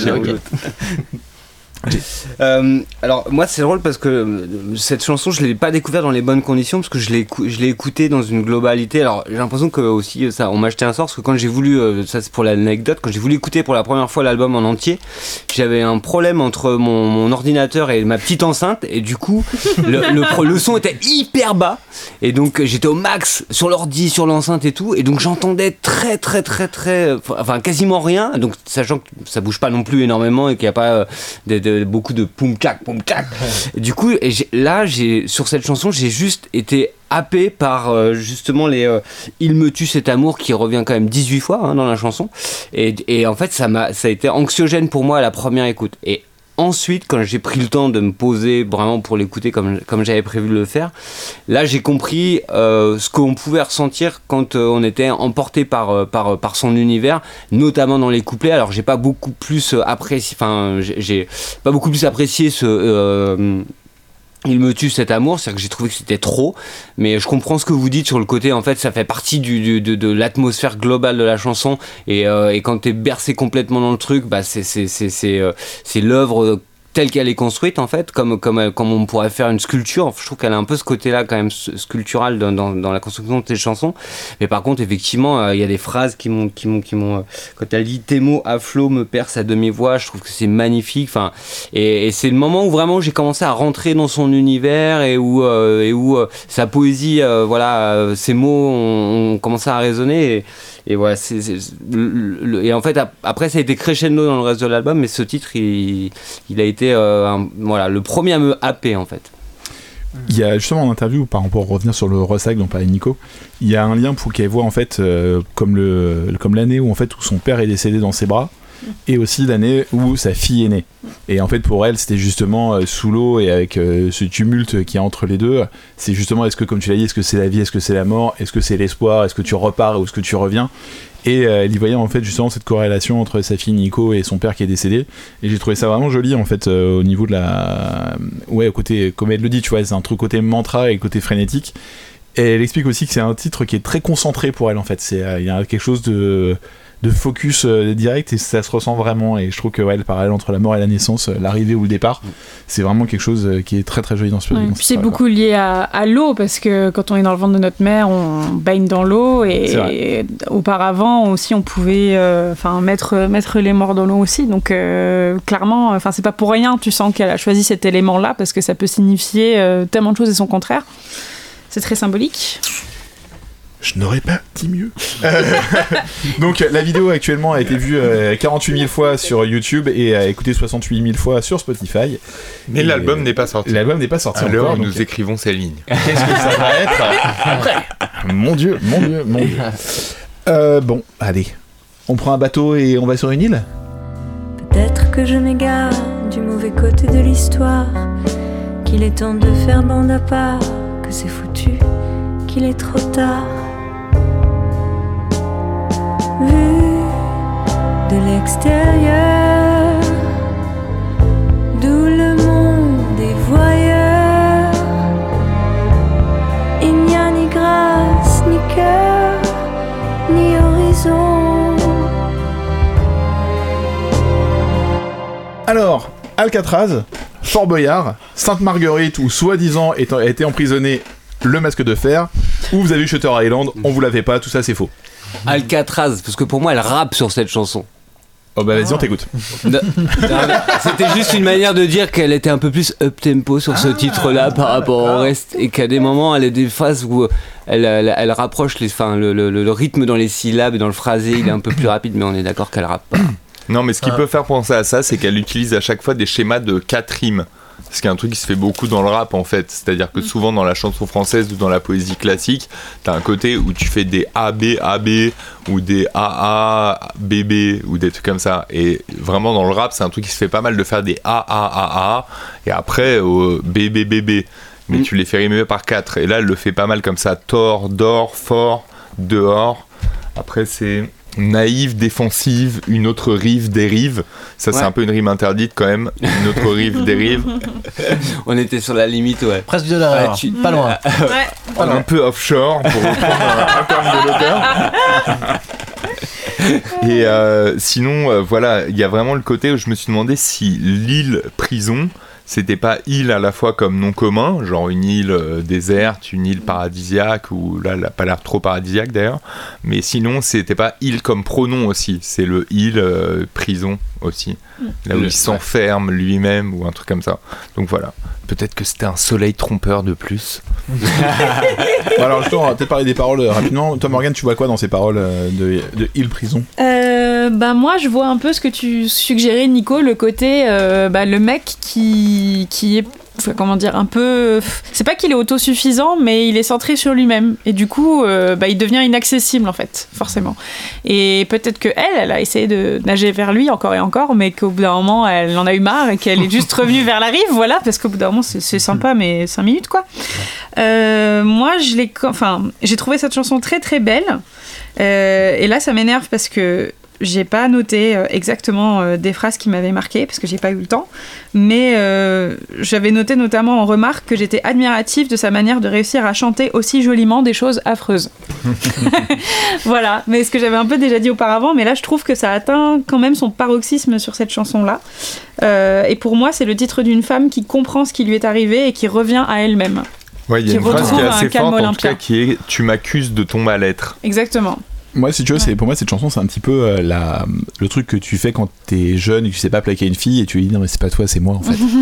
tu vois, tout ça, ça vient de ma tête, machin. Pour moi, c'est un peu, tu vois, il a un château en Espagne, c'est justement euh, le île prison, c'est que tu t'enfermes toi-même dans une prison mentale Mm. où parfois tu peux essayer d'attirer un petit peu l'autre et euh, en fait t'es juste euh, pas du tout euh, ouvert à ce que la personne rentre dans ton dans tes sentiments et ce que tu veux. Et ouais, il y a tout. Pour moi, il y a vraiment ce côté de vivre à deux aussi, comme on disait tout à l'heure, le fait de pas aimer de vivre à deux. Il y a le côté de fabriquer un refuge, mais de refuser ce refuge aussi. Et euh, je pense que dans la chanson, il y a quand même beaucoup ce truc-là avec. elle a pas envie de le pleurer non plus. Tu vois, il y a quand même ça qu'elle dit beaucoup dans la chanson. On va pas pleurer ton île, euh, Ouais. ton, ton île prison. Et en fait, cette île prison, quelque part, c'est lui-même qui s'est mis dedans, en fait. Mhm, complètement. Et je trouve ça assez cool hein, dans les paroles, euh, cette image-là euh, de du quelqu'un qui te regarde qui, ouais, qui interprète vraiment cette image de toi euh, par, rapport à, par rapport à ce sentiment. J'ai trouvé ça assez cool. Euh. Non, mais ça rejoint un peu ce qu'on disait tout à l'heure par rapport, je trouve, euh, ça, ça fait écho et je pense que c'est peut-être lié aussi à cette rupture que, mais euh, avec euh, avec l'adolescence, avec ce côté un petit peu, bah, euh, il y a le côté un peu enfermement dans l'adolescence, euh, le- le- l'ado qui est enfermé dans sa chambre, qui va, je sais pas, euh, jouer aux jeux vidéo ou avoir une, une passion pour, euh, je sais pas, n'importe quelle chose, mais en tout cas, Pokémon. mais en tout cas, il y, a un- il y a un truc jusqu'au boutiste de- de- de- d'enfermement là-dedans et que, que- qui fait encore écho, je trouve, dans ce titre-là. Et, euh, et donc, euh, voilà, euh, quand on sait qu'elle est séparée euh, et qu'elle en parle hein, dans, dans- Ouais, dans- complètement, dans les ouais. interviews, on peut se dire que voilà, c'est- aussi des échos un petit peu à, ce- à ce qu'elle a pu vivre à ce niveau-là. Et, euh, et encore une fois, je trouve que c'est très, euh, très actuel. Euh, moi, je le vois, j'ai- enfin, ça arrivait euh, à plein de potes à moi de se faire plaquer parce qu'à un moment donné, leur meuf, elle en avait marre de, de, de, de, de- ouais, d'être- juste la mère et d'être juste la personne qui est, qui est, qui est, enfin, qui est- qui- voilà, qui est La pleureuse, quoi. Ouais, exactement, quoi. Moi j'aurais juste à dire que j'ai trouvé que par rapport à d'autres chansons qu'on a entendues, l'orchestration et les violons étaient manquaient un peu de subtilité ou de de, de de volupté ou je sais pas comment on pourrait dire un peu de finesse. Euh, je trouvais que c'était un peu trop rentre dedans. Prends ces violons dans ta face et, et, et tiens, tu vois, mange. Euh, Il y avait des. Dans d'autres morceaux, je trouvais ça plus simple. Vas-y, mange, t'es mort. non, pas à ce point. Mais voilà, je trouvais ça plus simple dans d'autres morceaux. Là, c'était un peu, un peu trop pour moi. J'ai, j'ai, je l'ai un peu moins Ils bien un peu vécu. pissés dans un violon, quoi. Ça, c'est gratos. C'était gratuit. Moi sur, les, sur la prod, euh, je trouve que justement en fait ce qui est un peu bizarre c'est qu'on passe d'une chanson qui est une chanson très mélancolique et euh, vraiment euh, d'un tempo euh, très triste en fait à un slow. La chanson elle, bal- elle balance comme un slow. Et euh, je trouve qu'au niveau de la musicalité ça ressemble vachement euh, tu vois justement un peu à des slows que pouvait faire euh, Otis Redding ou les chansons euh, un peu jazzy soul euh, des années 60-70 il y a un peu ce côté là et c'est vrai que je trouve que d'un coup l'ambiance change d'un coup d'un seul et ouais c'est un peu C'est un peu dur. C'est peu- peut-être l'enchaînement Ouais, moi, de- c'est l'enchaînement des deux. Moi, c'est l'enchaînement des deux qui. Parce qu'en fait, je t'avoue que j'ai réécouté euh, ton île prison parce que c'était euh, mon niveau de mon trajet de métro. euh, c'était un peu euh, genre la cassure. À chaque fois, je m'arrêtais un peu cette chanson. en disant, Putain, je pourrais jamais l'écouter. Et, je l'ai réécouté toute seule après pour écouter la fin de l'album un peu plus indépendamment. Et en fait, en la réécoutant seule, je trouve que la chanson groove vachement bien. Elle est hyper cool à écouter. Et le refrain est super sympa à écouter en fait. Mais je trouve que après une chanson qui est aussi belle que sous l'eau, Elle a du mal à passer. elle a du mal à passer. Et Vraiment, c'est dommage parce que en fait, c'est juste que t'as une chanson qui est sublime et derrière t'as une chanson qui est très chouette, Ouais, qui est très sympa à écouter, mais juste que t'es encore un peu happé, par le ressac de l'autre. Et là, on te rejette au rivage en disant genre, vas-y danse. Mm. Et invite une meuf à danser. Et t'es genre, euh, ouais, en fait, Ouais, j'ai pas préparé. euh, c'est pas quart d'heure américain. Je sais pas qui je vais demander. Je sais pas trop comment faire. Et je trouve ça un peu dommage que ouais, la chanson a un beau, un joli potentiel. Et euh, ouais, je trouve ça. Je te dis, le soleil trompeur, le fait qu'il n'y ait pas d'horizon au niveau des paroles, ça, je trouve qu'il y a une, des très belles images. Mais c'est juste qu'on est, on était tellement pris avant que finalement, bah, on n'a pas vraiment envie de, Ouais. de s'intéresser à cette, cette île, cette île prison qui est au loin, quoi. Alcatraz. C'est ta, ta Ouais, réponse. c'est ok. une rappeuse. Bon, allez, on va, on passe sur Odessa, Odyssée. J'aimerais tant réapparaître, mais j'ai peur que de moi t'en aies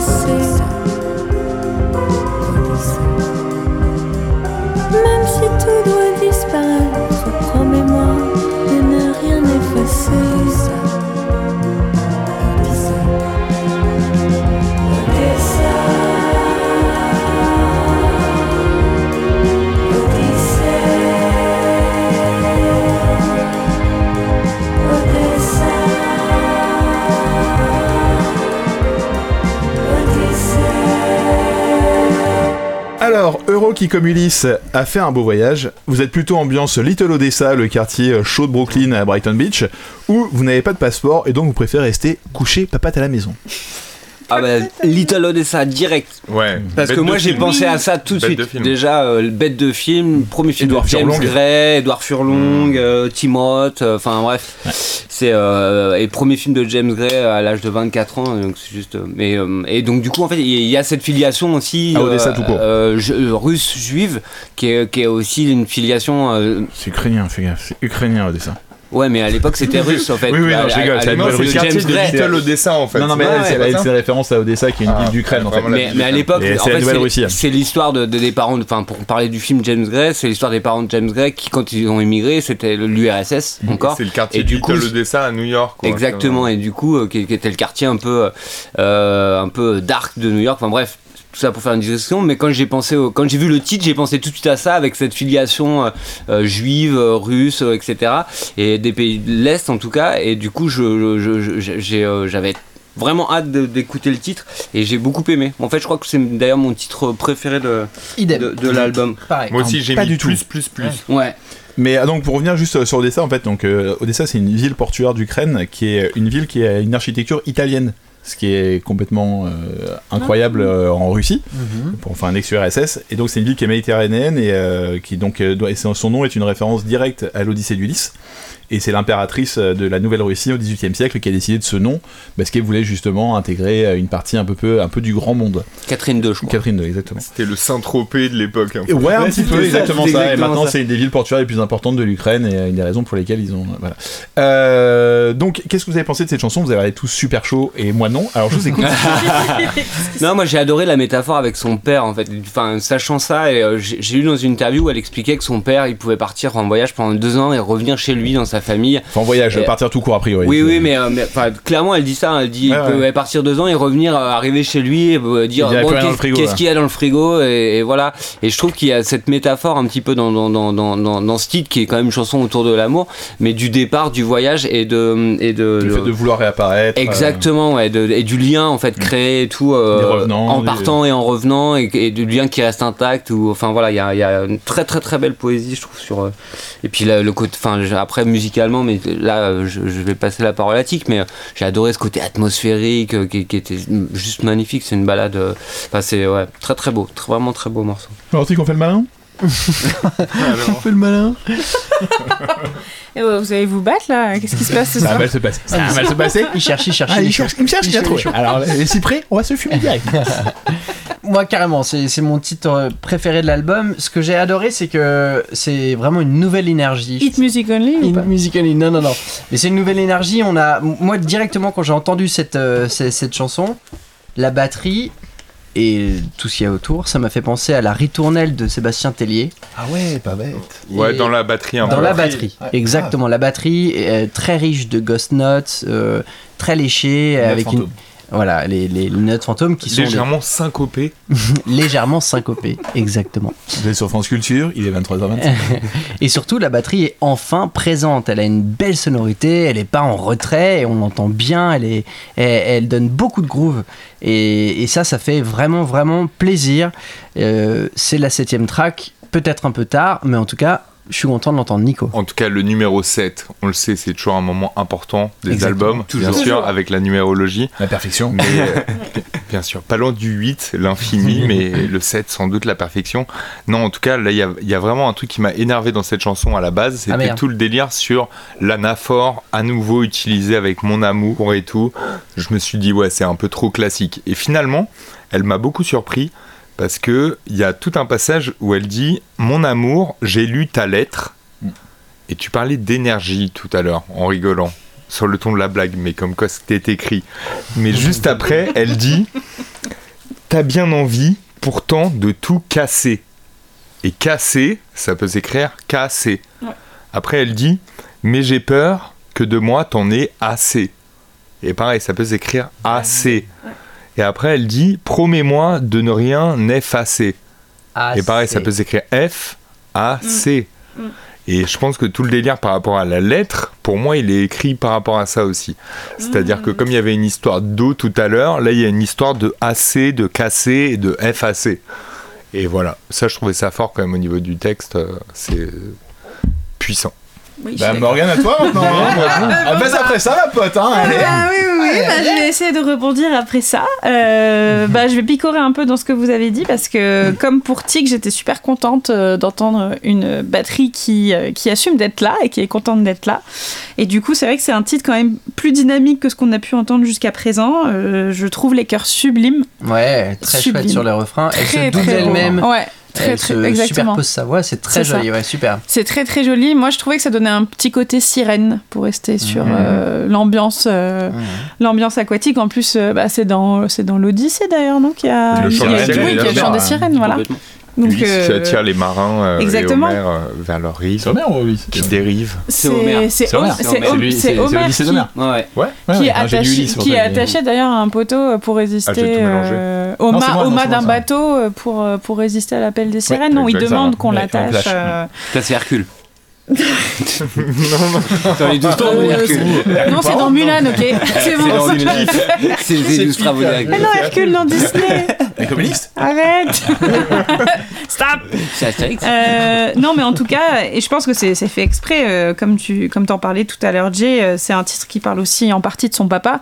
Et donc, si effectivement c'était quelqu'un qui pouvait comme ça disparaître pendant deux ans et puis revenir, oui, il y a un petit côté euh, Ulysse qui se barre euh, sans demander son reste et on sait pas ce qui lui est arrivé. Il a pu lui arriver tout et n'importe quoi. Et, et peut-être que cette chanson, c'est un peu sa manière à elle de le retenir encore un petit peu avec elle, même s'il est plus là du tout aujourd'hui. Ouais, en plus, son- comme son père est Et décédé. je, ouais, je, re- je reprends juste ce que j'ai dit par rapport à, à- à tout à l'heure. En fait, c'était pas son père qui pouvait partir deux ans, et puis voilà, c'était le père de son père où elle explique justement. Ah, le grand son grand-père Ouais, à elle. son grand-père exactement où elle dit en Russie où on est où est né mon père son père pouvait s'absenter pendant deux ans puis revenir ouvrir la porte du frigo et dire il y a rien à manger voilà et donc du coup c'était pas son père à lui parce qu'évidemment euh, avec euh, avec la Shoah etc il y a eu, euh, immigration euh, et fuite c'est justement au niveau des paroles, ce que je trouve intéressant, c'est euh, le, tout le chant lucical qui est peu utilisé en disant qu'il court après l'inconnu. Il y a un côté un peu conquérant, comme justement bah, l'Odyssée peut, peut l'avoir. Et aussi le côté fataliste et héroïque qu'il y a aussi. euh, on sait ce qui va se passer à la fin des Odyssées, en fait. On Mhm. sait très bien comment ça se termine. Il y a aussi le fait de remuer le passé, de vouloir réapparaître, de rien effacer, des revenants, d'être la même personne dans un corps différent. Et ça, j'ai trouvé que l'image était incroyable. J'ai trouvé ça très beau au niveau de l'image, de ce que ça voulait dire et aussi euh, donc euh, que l'histoire se répète et ne- qu'elle ne savait pas si elle était vivante ou morte. Et je trouve que tout ça, en fait, justement, ça donne un côté mythologique qui est assez important. Et euh, moi, j'avoue que la chanson m'a pas transporté comme vous, et je, je le regrette. hein, J'ai la réécouter pour euh, peut-être mieux la mieux l'interpréter euh, comme vous l'avez fait. Et je trouve que, ouais, par contre, au niveau de ce que ça veut dire, au niveau de son histoire, au niveau de la projection qu'elle peut faire. Ça marche très bien. Après, je trouve qu'il y a le côté. euh, c'est, pour moi, c'est le début de l'album où on perd un peu le côté marin, justement. On perd un peu le côté eau. Et je trouve que. Non, Ça, l'Odyssée quand oui, même. sur et l'Odyssée, parce que tu sais que l'Odyssée, il y a l'histoire d'un bateau, mais là, dans les paroles, c'est vraiment. C'est filé, pour le coup. Là, tu commences à avoir une image qui est moins euh, sur un champ lexical qui tourne autour de l'eau. Et je trouve que ça se perd beaucoup plus là, sur les chansons d'après. Alors, on va en reparler, hein, mais c'est mon avis. Après, C'était un peu que je trompe. vague. Putain, mais t'es tellement fort. Je peux rien y faire. On Je- peut pas le battre. J'ai comme un On goût inachevé dans ma bouche après. Tu es submergé. Si j'étais votre femme, je mettrais du poison dans votre verre. Si vous étiez ma femme, je le boirais. Si vous étiez ma femme, je vous emmènerais près des falaises. Si j'étais votre femme, je sauterais. Seuls les amants de romance savent mourir en beauté. D'un amour impossible, au goût d'inachevé. Alors, seuls les amants blablabla savent mourir en beauté. Thelma et Louise sont mortes en beauté, ok. Yep. Ou vous avez un goût amer dans la bouche. Donc c'est vraiment ton intro Ouais, blablabla. Bah, je comprends pas ce qu'il a dit. c'est quand tu te noies. Non, non, c'est juste que j'ai blablabla. pas compris les paroles quand il chantait. ah il y a des moments où J'ai ouais, vraiment je suis compris, blablabla. je suis vraiment d'accord il y a, des moments où en c'est un peu dommage où on comprend pas Mais il est pas habitué à chanter en français, à mon avis, non Alors, c'est un chanteur, Ah euh, ouais, c'est le chanteur de Talking Heads, hein, euh, donc euh, Gabriel David Byrne. Et euh, alors, pour la petite histoire, si vous voulez que je vous raconte comment ils se sont rencontrés, oh oui, Raconte-nous comment Mais ils oui, sont carrément, rencontrés. comment ils sont rencontrés Alex, Alex, raconte-nous une Alex. histoire. Ok, ok, ok, d'accord. Donc, en fait, euh, c'était un, donc, euh, un concert de Karenan. et Karenan l'a vu dans, la, dans une de ses salles de concert en 2011 euh, quand elle était à New York. Et en fait, euh, surtout, plus tard, il a repris euh, le morceau euh, Strange Weather avec, euh, avec Anna Calvi, qui est un titre de Karenan. Ils ont fait une reprise avec Anna Calvi où ils chantent tous les deux ce titre. Et là, elle s'est dit, bon, bah, le mec a mon concert, il reprend une de mes chansons. On est fait pour se rencontrer, clairement quoi. En plus, c'était une fan des Talking Heads, donc euh, elle lui a, elle l'a contacté, elle lui a proposé de chanter un, enfin, pour faire un duo en français, alors qu'il ne parle pas beaucoup français, il parle un peu français mais pas très bien à mon avis. Et il a accepté tout de suite. Donc c'est comme ça qu'ils se sont rencontrés. Pour la petite histoire, en fait, cette chanson, c'est une des seules chansons qui a pas, qui a été coécrite par euh, Karenan avec euh, Dorian. Et Dorian, en fait, est assez connu euh, dans le milieu de la musique française. Il s'appelle Laurent Lescarnet. C'est un des paroliers les plus courus de la, de la variété en France. Il a signé notamment la chanson Bord de mer de Julien Doré. Il a signé aussi Non Non Non de Camilla Jordana. Elle m'a dit, elle me dit de Mika. Bon, ça c'est peut-être pas la meilleure des références. Et euh, la mariée, euh, la mariée des roseaux de Bachung quand même sur le dernier album, un titre inédit de Bachung qui est un très beau titre. Ils ont déjà travaillé ensemble à de multiples reprises euh, avec Karenan. Il a coécrit déjà Midi dans le salon de la Duchesse euh, sur Nolita. Il a aussi fait un duo avec elle sur la BO du film Thelma, Louise et Chantal. Avec euh, la reprise de La question de Françoise Hardy. C'est un film qui a aussi signé ses retrouvailles avec Benjamin Biolay à l'époque. C'était un moment fort et intime. C'était vraiment quelque chose qu'il fallait qu'on vive. Alors, qu'est-ce que vous avez pensé de cette chanson Le goût d'Ina Chevet? Eh ben, il y a un goût d'inachevé. C'était un peu facile, mais ok. Non mais c'est non en vrai je, effectivement euh, t'as raison Tic c'est un peu facile.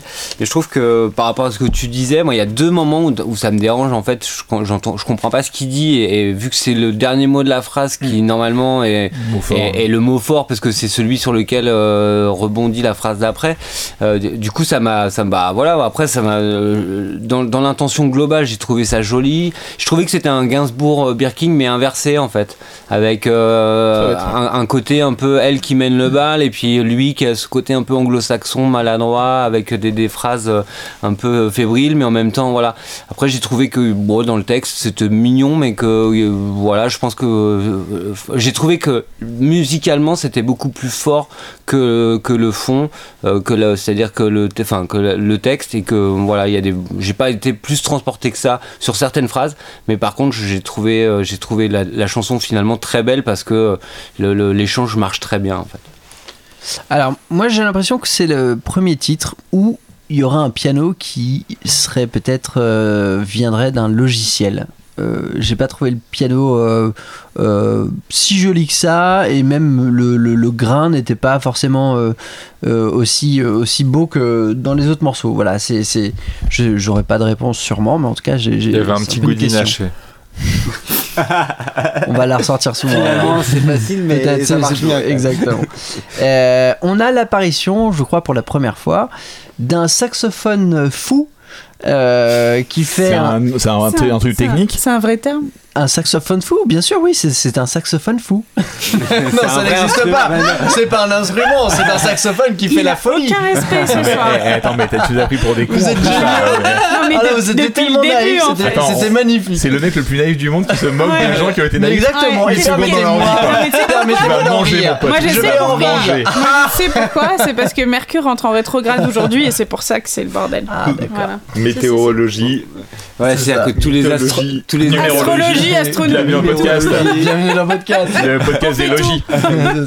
On est les logis de la musique. c'est ça Non, c'était Ouais. bizarre. Très, Euh, très bizarre. Et du coup, voilà, il y, a- il y a un sax qui fait un peu un solo euh, que je qualifierais de spatial. Il y a une réverb, c'est- il est très noyé.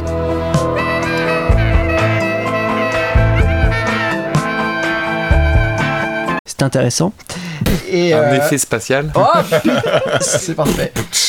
On a le re- alors c'est une question que je vais vous poser, euh, mes chers euh, podcasteurs. On a le retour du shaker qui pour moi annonce un peu cette marque du temps. Est-ce que vous avez ressenti dans les paroles une notion de temps qui passe?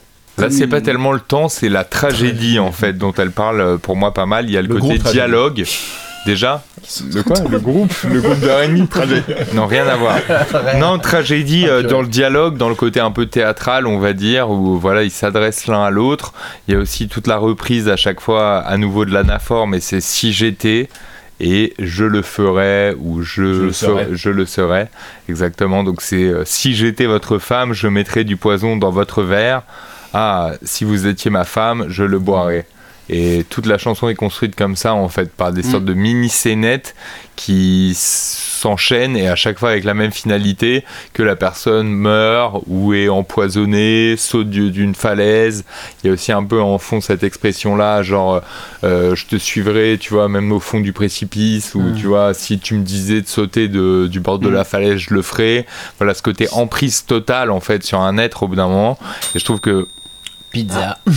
en prise totale sur un être. emprise totale sur un être et je trouve que ce côté euh, tragédie il fait un peu penser à tout ce qui est Médée dans la tragédie antique ou sinon Hamlet, Roméo et Juliette et tout chez, chez- chez Shakespeare il y a vraiment tout ce côté là où en fait à chaque fois c'est du poison mais c'est aussi voilà juste une, une manière de, de marquer l'amour ou la passion ou euh, voilà les, les sentiments de manière hyper extrême la, la passion qui devient poison Bah, par rapport à ce que tu dis, moi justement, ce qui, dans les phrases qui m'ont, tu vois, où j'ai trouvé que c'était pas euh, abouti et qu'il y a ce, que, ce goût d'inachevé, c'est par exemple, je, je ne te souhaiterai plus ton anniversaire, je l'oublierai. Bah, ouais. C'est que des trucs comme ça, Ouais, justement, à chaque fois, c'est genre vraiment toutes les petites attentions ou tous les bons sentiments que tu peux avoir d'habitude. Non, là, je te- je t'emmènerai vraiment dans le pire. Ouais, mais justement, c'est ce qui m'intéresse. Parce que, j'ai- enfin, j'avoue, que j'aime pas du tout cette chanson pour une bonne raison. C'est qu'alors, j'ai un très très gros problème avec les chanteurs anglophones qui chantent Mhm. en français. C'est que ça me fait penser, ouais, ça moi, m'a ça me fait penser Bla, bla, instantanément à Phil Collins qui chante Tarzan en français. Et Ah, Celle-là, je l'avais pas senti venir.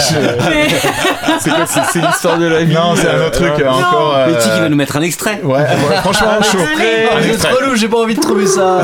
Vas-y, je vous la mets maintenant. Il y a tant de choses à savoir, semblant si près, pourtant si loin. Waouh, d'accord. Mon enfance. Et, euh, voilà, euh, en gros, euh, au-delà, au-delà de ce côté qui m'emmerde vraiment, je trouve que par contre les, les paroles sont assez cool parce que la chanson s'appelle Le goût d'inachevé et, et pour moi il y a cette projection qu'on fait. de- en fait, les deux se projettent quand même l'un sur l'autre comme un couple potentiel. Et ça revient un petit peu aussi à la première chanson où euh, justement elle est avec un autre homme, mais elle quand même a des vues sur euh, sur lui alors qu'elle est en couple. Là, c'est à peu près la même chose en fait. Elle a un goût d'inachevé où tous les deux se disent si on était ensemble.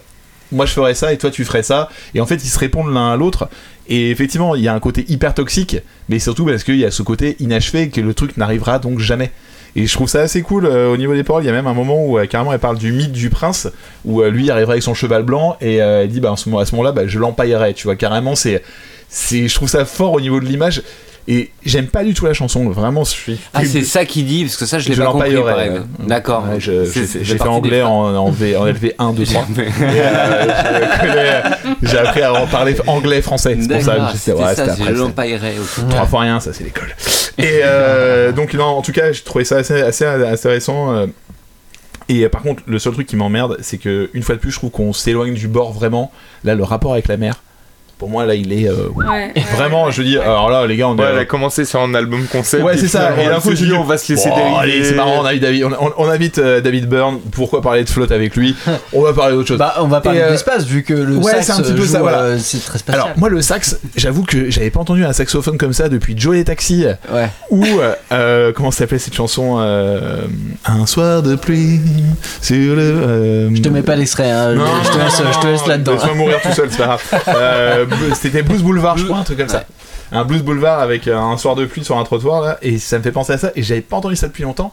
Et bah c'était pas si mal que de l'avoir pas entendu depuis si longtemps parce que franchement j'aime toujours pas le sax. Et, euh, T'aimes pas le sax? Attends, il y a Non, des ça- superbes Mais sax. J'aime pas le sax dans la pop, ça m'emmerde. Ah non, Euh, dans la pop, excuse-moi, d'accord. non, que dans le jazz, putain de merde, Non, non, je te parle dans la pop. Attends, je, te- Je- je vais t'envoyer des titres de Carly Rae Jepsen et on va en rediscuter. Ah ouais, carrément, Carrière ok. Bon. Oui, oui, oui. Et on respecte toutes les différences au niveau du sax. Ah non, mais euh, j'ai, il y a les que moi, hein, préférences. je- j'ai dit, moi c'est, c'est perso, je, j'ai un problème avec le saxophone. Et c'était Blues Trottoir, un peu à blues. Ah et- merci, et- Blues et- et Trottoir. pas Blues Putain, Boulevard. ouais, c'est- bon, c'était pas loin ça. C'est, Ouais, ouais, ça là, va. franchement, Faut- c'est- faut juste traverser. Faut- Et t'auras un travail. Allez voir les gars. bon, merde. Euh, ouais, il y a un truc que j'ai trouvé assez marrant par contre au niveau de la prod, c'était euh, il y a une sorte de bip bip euh, toujours sur la droite là en même temps qu'il y a, qu'il y a la voix de David Byrne et il y a ce bip bip euh, toujours qui est assez léger qui continue à exister. Et le côté plus léger, c'est la voix de Karanan qui est plus sur la gauche. Et je trouve que sur la répartition, il y avait un truc assez marrant où Karanan, ce qu'il raconte en fait, est plus léger, lui beaucoup plus fort parce qu'il a toute la musique avec lui d'un côté. Et après, bon, t'as le spectre musical qui est aussi vachement en face. Mais euh, ouais, encore une fois, t'as as une sorte de panoramique euh, musical qui est vraiment puissant sur la chanson. Et j'ai trouvé ça quand même euh, ouais, vraiment très très fort, même si ça m'a pas plu. Donc c'est le point positif euh, que tu as J'aime bien finir par un ouais. positif. C'est la, la méthode sandwich, c'est ce qu'on apprend en management. C'est tellement ça. Euh, Au-delà de ça, euh, je suis d'accord avec toi, Alex. C'est-à-dire que j'ai trouvé cette chanson. euh, comment dire Moi non plus, elle me plaît pas. C'est-à-dire que je l'ai écoutée du coup plusieurs fois quand même. À chaque fois, c'était un supplice. Hum, Voilà. Mais je trouve le concept drôle parce qu'elle prend le contre-pied justement de tout ce qu'on attendrait de l'amour le plus fou qui soit. Euh, et donc ça pousse le cynisme encore plus loin que ce qui a pu être fait sur les précédents titres. Euh, mais effectivement, c'est un peu dommage parce que la forme fait que j'ai pas du tout réussi à m'attacher à cette chanson. Et effectivement, après des titres aussi beaux que tous ceux dont on a pu parler avant, euh, c'est un petit peu étrange qu'un- qu'une chanson un peu blague comme ça arrive d'un coup, d'autant que David Byrne en fait vraiment des caisses. Après, je pense que c'était l'idée, mais elle, elle reste quand même assez posée, je trouve, dans sa manière d'amener les choses. Mais lui, euh, j'ai l'impression d'écouter. Enfin, j'ai beaucoup de respect pour David Byrne, y a pas de souci, mais un vieil oncle fou qui raconte n'importe quoi. Alors, tonton, tu vas bien quoi Ça fait un peu Doc Emmett Je te jetterai du haut de la falaise c'est ça. Donc euh, j'ai pas du tout réussi à rentrer à rentrer dedans. Après, ce que je trouve sympa quand même chez David Byrne, faut lui laisser, c'est que c'est quelqu'un qui s'amuse et qui essaye plein de choses. Il avait aussi fait un album avec Saint-Vincent en 2012, si je me trompe pas, qui s'appelait Love This, This Giant, qui était très chouette. Ils avaient déjà aussi une, une pochette complètement absurde où elle avait elle le visage déformé. Enfin, on aurait dit un peu une déformation de, de vieux portraits que tu pouvais avoir, genre, euh, je sais pas, au début du XXe siècle de peinture et tout. Donc il, essa- il essaye des choses, c'est juste que là, en l'occurrence, sur un album aussi délicat, je trouve que ça arrive un peu violemment. voilà. Bon, c'était une mauvaise fortune quoi. La mauvaise fortune est un chien de garde, mais je n'en vois aucune quand je te regarde. Elle allume les phares de ces nuits d'hiver, de ton cœur noir, de tes yeux clairs. Mais cette fois, c'est la dernière fois qu'elle vient à ma fenêtre ivre et inopportune. J'ai pas d'accroche. Euh... Alors, bonne ou mauvaise fortune Ah ouais, t'as pas d'accroche. Bon, les gars, j'ai pas bossé, j'ai pas bossé, celle-là. Feignasse, quoi. Alors, Contre bonne fortune, bon cœur. Contre mauvaise fortune, joli cœur. Jamais un coup de dé n'abolira le hasard. Allez. Putain, vous êtes tellement meilleur que moi. Ah, on a Bon, j- j'avoue, j'ai oublié d'écrire la phrase pour celle-là. Bah, je te prends, bravo. Je, voilà. Je suis plus style. Alors, j'ai peut-être oublié, peut-être c'est peut-être un acte manqué vraiment parce que c'est une chanson que j'ai oubliée. Je crois, c'est c'est la chanson de l'album. euh, voilà, les deux, le goût inachevé et euh, la mauvaise fortune, c'est des chansons qui passent. Je m'en rends pas Oui, compte. euh, ça passe. Euh, Et voilà, elle est un peu plus rock, elle a un côté un peu plus rock, voilà. c'est- Exactement, c'est ce que, exactement ce que j'ai noté. Voilà, j'ai écrit plus rock. euh, Mais a en un- fait, je trouve que depuis euh, quelques chansons, c'est voilà, on, on part sur des trucs un, un peu moins mélancoliques et, Ouais. et doux que ce qu'il y avait au tout début de Bah l'album. ouais, on perd un peu Kirenan, je trouve. Mais ce qui est euh, assez étonnant essence. comme, euh, comme évolution, parce que d'habitude c'est plutôt l'inverse. T'as plutôt les titres énervés au début de l'album, et puis plus t'avances vers l'album, plus, On- plus ça Là, la mer monte. Ouais. Ah, c'est Ouais. peut-être ça. ouais. C'est peut-être ça, la mer qui monte. Mais pareil que toi, Alex, moi cette chanson, elle m'est un peu passée dessus euh, sans que j'en retienne grand-chose. Euh, c'est pas pour autant qu'elle est pas bien, mais euh, je sais pas. Je- Après, c'est peut-être parce que j'étais encore choquée par euh, le goût d'inachevé. que Mais ouais, et c'est quoi Ça Franchement, m'a moi aussi. perturbée. euh, moi aussi. Je En pense fait, que ça a cassé ma Ouais, concentration. exactement. Moi, je trouve que Ouais. le Goût inachevé m'a tellement déçu. J'étais vraiment pas dedans. Le résultat, j'ai décroché sur celle-là. Et après, je pense que ouais, sur euh, le goût, le goût était acide. Je, je Mm. suis revenu un petit peu plus dedans. Mais ouais, la mauvaise fortune. Alors, en fait, moi, j'ai une théorie sur cette chanson et je pense qu'elle est 200% fausse. Donc j'adore ça. C'est un de mes trucs préférés, c'est quand je me dis, je suis sûr que c'est ça, et je pense que si j'en parlais avec Karen, elle m'aurait dit genre, alors, absolument Ouais, pas. pas du tout. Je me dis, ah, genre, bon, bon, c'était tenté, c'est pas grave. Euh, pour moi, en fait, La mauvaise fortune, c'est une chanson qu'elle a écrite en anglais et qu'elle a traduit en français. Parce que Mhm. en fait, les, sur pas mal. Misfortune. Ouais, ou euh, bah, Bad Fortunes, tu vois, c'est un autre, c'est un autre truc. Et Je sais même pas si ça veut dire un truc. non, non, c'est Bad. For- ouais, Bad Fortune, c'est un truc où c'est en gros, tu vas avoir euh, une euh, Oui, quelqu'un qui lit ouais, les ouais. cartes ou euh, Ouais, qui, ouais. euh, enfin, une voyante Mm. et qui va te donner la mauvaise aventure. En gros, c'est de dire qu'il va t'arriver quelque chose de mauvais, tu vois. Là, c'est la mauvaise fortune et le terme fortune et euh, la mauvaise aventure, tu vois, ça peut être Mm. une mauvaise traduction. Et dans la chanson, il y a aussi un moment où elle parle de court-circuit. Et court-circuit, tu vois, en anglais, ça peut être shortcut. Et donc, ça veut être aussi une sorte de raccourci. Et je pense qu'il y a beaucoup de jeux comme ça où euh, c'est des trucs de traduction qui, en fait, en l'écoutant la chanson, tu vois, c'est un petit peu quand, tu regardes un truc en canadien, en québécois, et que tu comprends la traduction Ouais, anglaise. de traduction et, ouais, de traduction de, peu, hein. de la traduction de traduction de traduction. Alors, je, je pense que je suis dans un truc qui est complètement dingue parce que je comprenais pas la chanson et que je me suis attaché à un truc en me disant genre ah ouais je suis plus ouais, grave. j'ai compris ça je pense que je suis totalement teubé et j'ai passé complètement à côté mais euh, ouais il y a un truc euh, il y a au niveau de la chanson que j'ai trouvé assez intéressant c'est ton cœur noir tes yeux clairs un peu la dichotomie entre euh, tu vois ni- niveau des couleurs alors ouais on retrouve les yeux clairs donc potentiellement c'est la mer parce que là pareil retrouver la mer là-dedans et l'eau Hmm. Pas trop, non. ouais bon bah bon bon courage hein, le Si, l'eau est claire. l'eau est ouais claire. l'eau est claire mais euh, pff, Si, a les rames en tout cas. Ouais, ça, moi je rame là. Celle-là, je l'ai sorti là et euh, je, je suis fatigué déjà de ramer maintenant. Ah. Euh, ouais, l'amour et le désespoir, l'amour du désespoir un petit peu aussi, la mauvaise fortune, voilà. Voilà, tout ce que j'ai à vous dire là-dessus.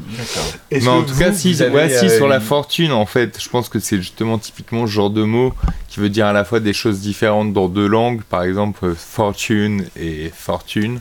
Enfin, excusez mon accent, mais ce côté-là où en fait, t'as justement ce jeu-là qui se joue un peu autour du hasard. Là, dans cette chanson, elle est beaucoup sur un truc autour des oxymores, genre la bonne malchance. Ouais, exactement. elle dit ouais. ça. Ouais, c'est ça. Et c'est étonnant un peu comme formule et euh, un peu contradictoire, on va dire. Et ça m'a permis euh, de me rappeler en fait tout ce délire-là autour de malheur et bonheur. Que en fait, étymologiquement, c'est un truc qui est autour de l'heure au sens euh, le sort, la fatalité, le destin. Voilà, il y a quand même vraiment un côté où c'est euh, tout ce qui est euh, augurium en latin, c'est tout le côté présage. Voilà, donc il y a vraiment ce côté là, elle est sur la mauvaise fortune, la bonne malchance, elle est sur un truc. Les jeux de l'amour et du hasard, la viseuse de bonne aventure ou de, ou de mauvaise aventure. Putain, je me suis pas trop trompé, ça me fait plaisir. Je sais pas, moi je l'ai vu comme ça, mais c'est bon, je suis pas ton prof. t'es mieux que mes profs, t'es mieux. Mais tu lui as remis une bonne note en tout cas. Bien sûr, non, franchement pas. franchement pas.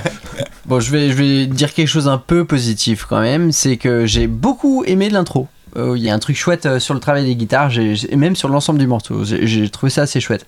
Euh, la batterie, toujours en dessous. Et j'ai noté Glockenspiel, parce qu'il est arrivé. C'est vrai qu'il est mignon. Il, est mignon, il, est là, il tourne en boucle. Il est... Cette espèce de petit xylophone. Ce petit xylophone métallique. Exactement. Glockenspiel du coup. C'est un Glockenspiel. D'accord, c'est allemand. C'est allemand, a priori en tout cas. Avec un très bas sur le vue en tout cas. Fais-en ce que tu veux. bon, ça nous laisse une sorte de goût un peu acide dans la bouche. Hein. Tous ces allers-retours, bébé. Ce n'est pas Ça ne vaut pas le détour, bébé. C'est le compte à rebours, bébé.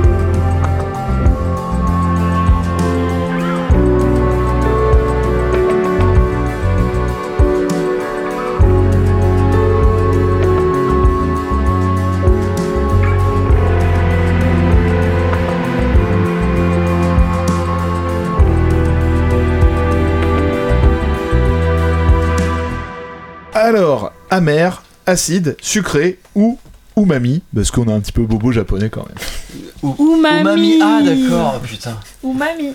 Ouais. Ok. La famille, la famille. La famille, umami, umami.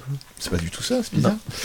Euh, ouais, alors, c'est la dernière chanson de l'album. Où est l'eau? On ne sait pas.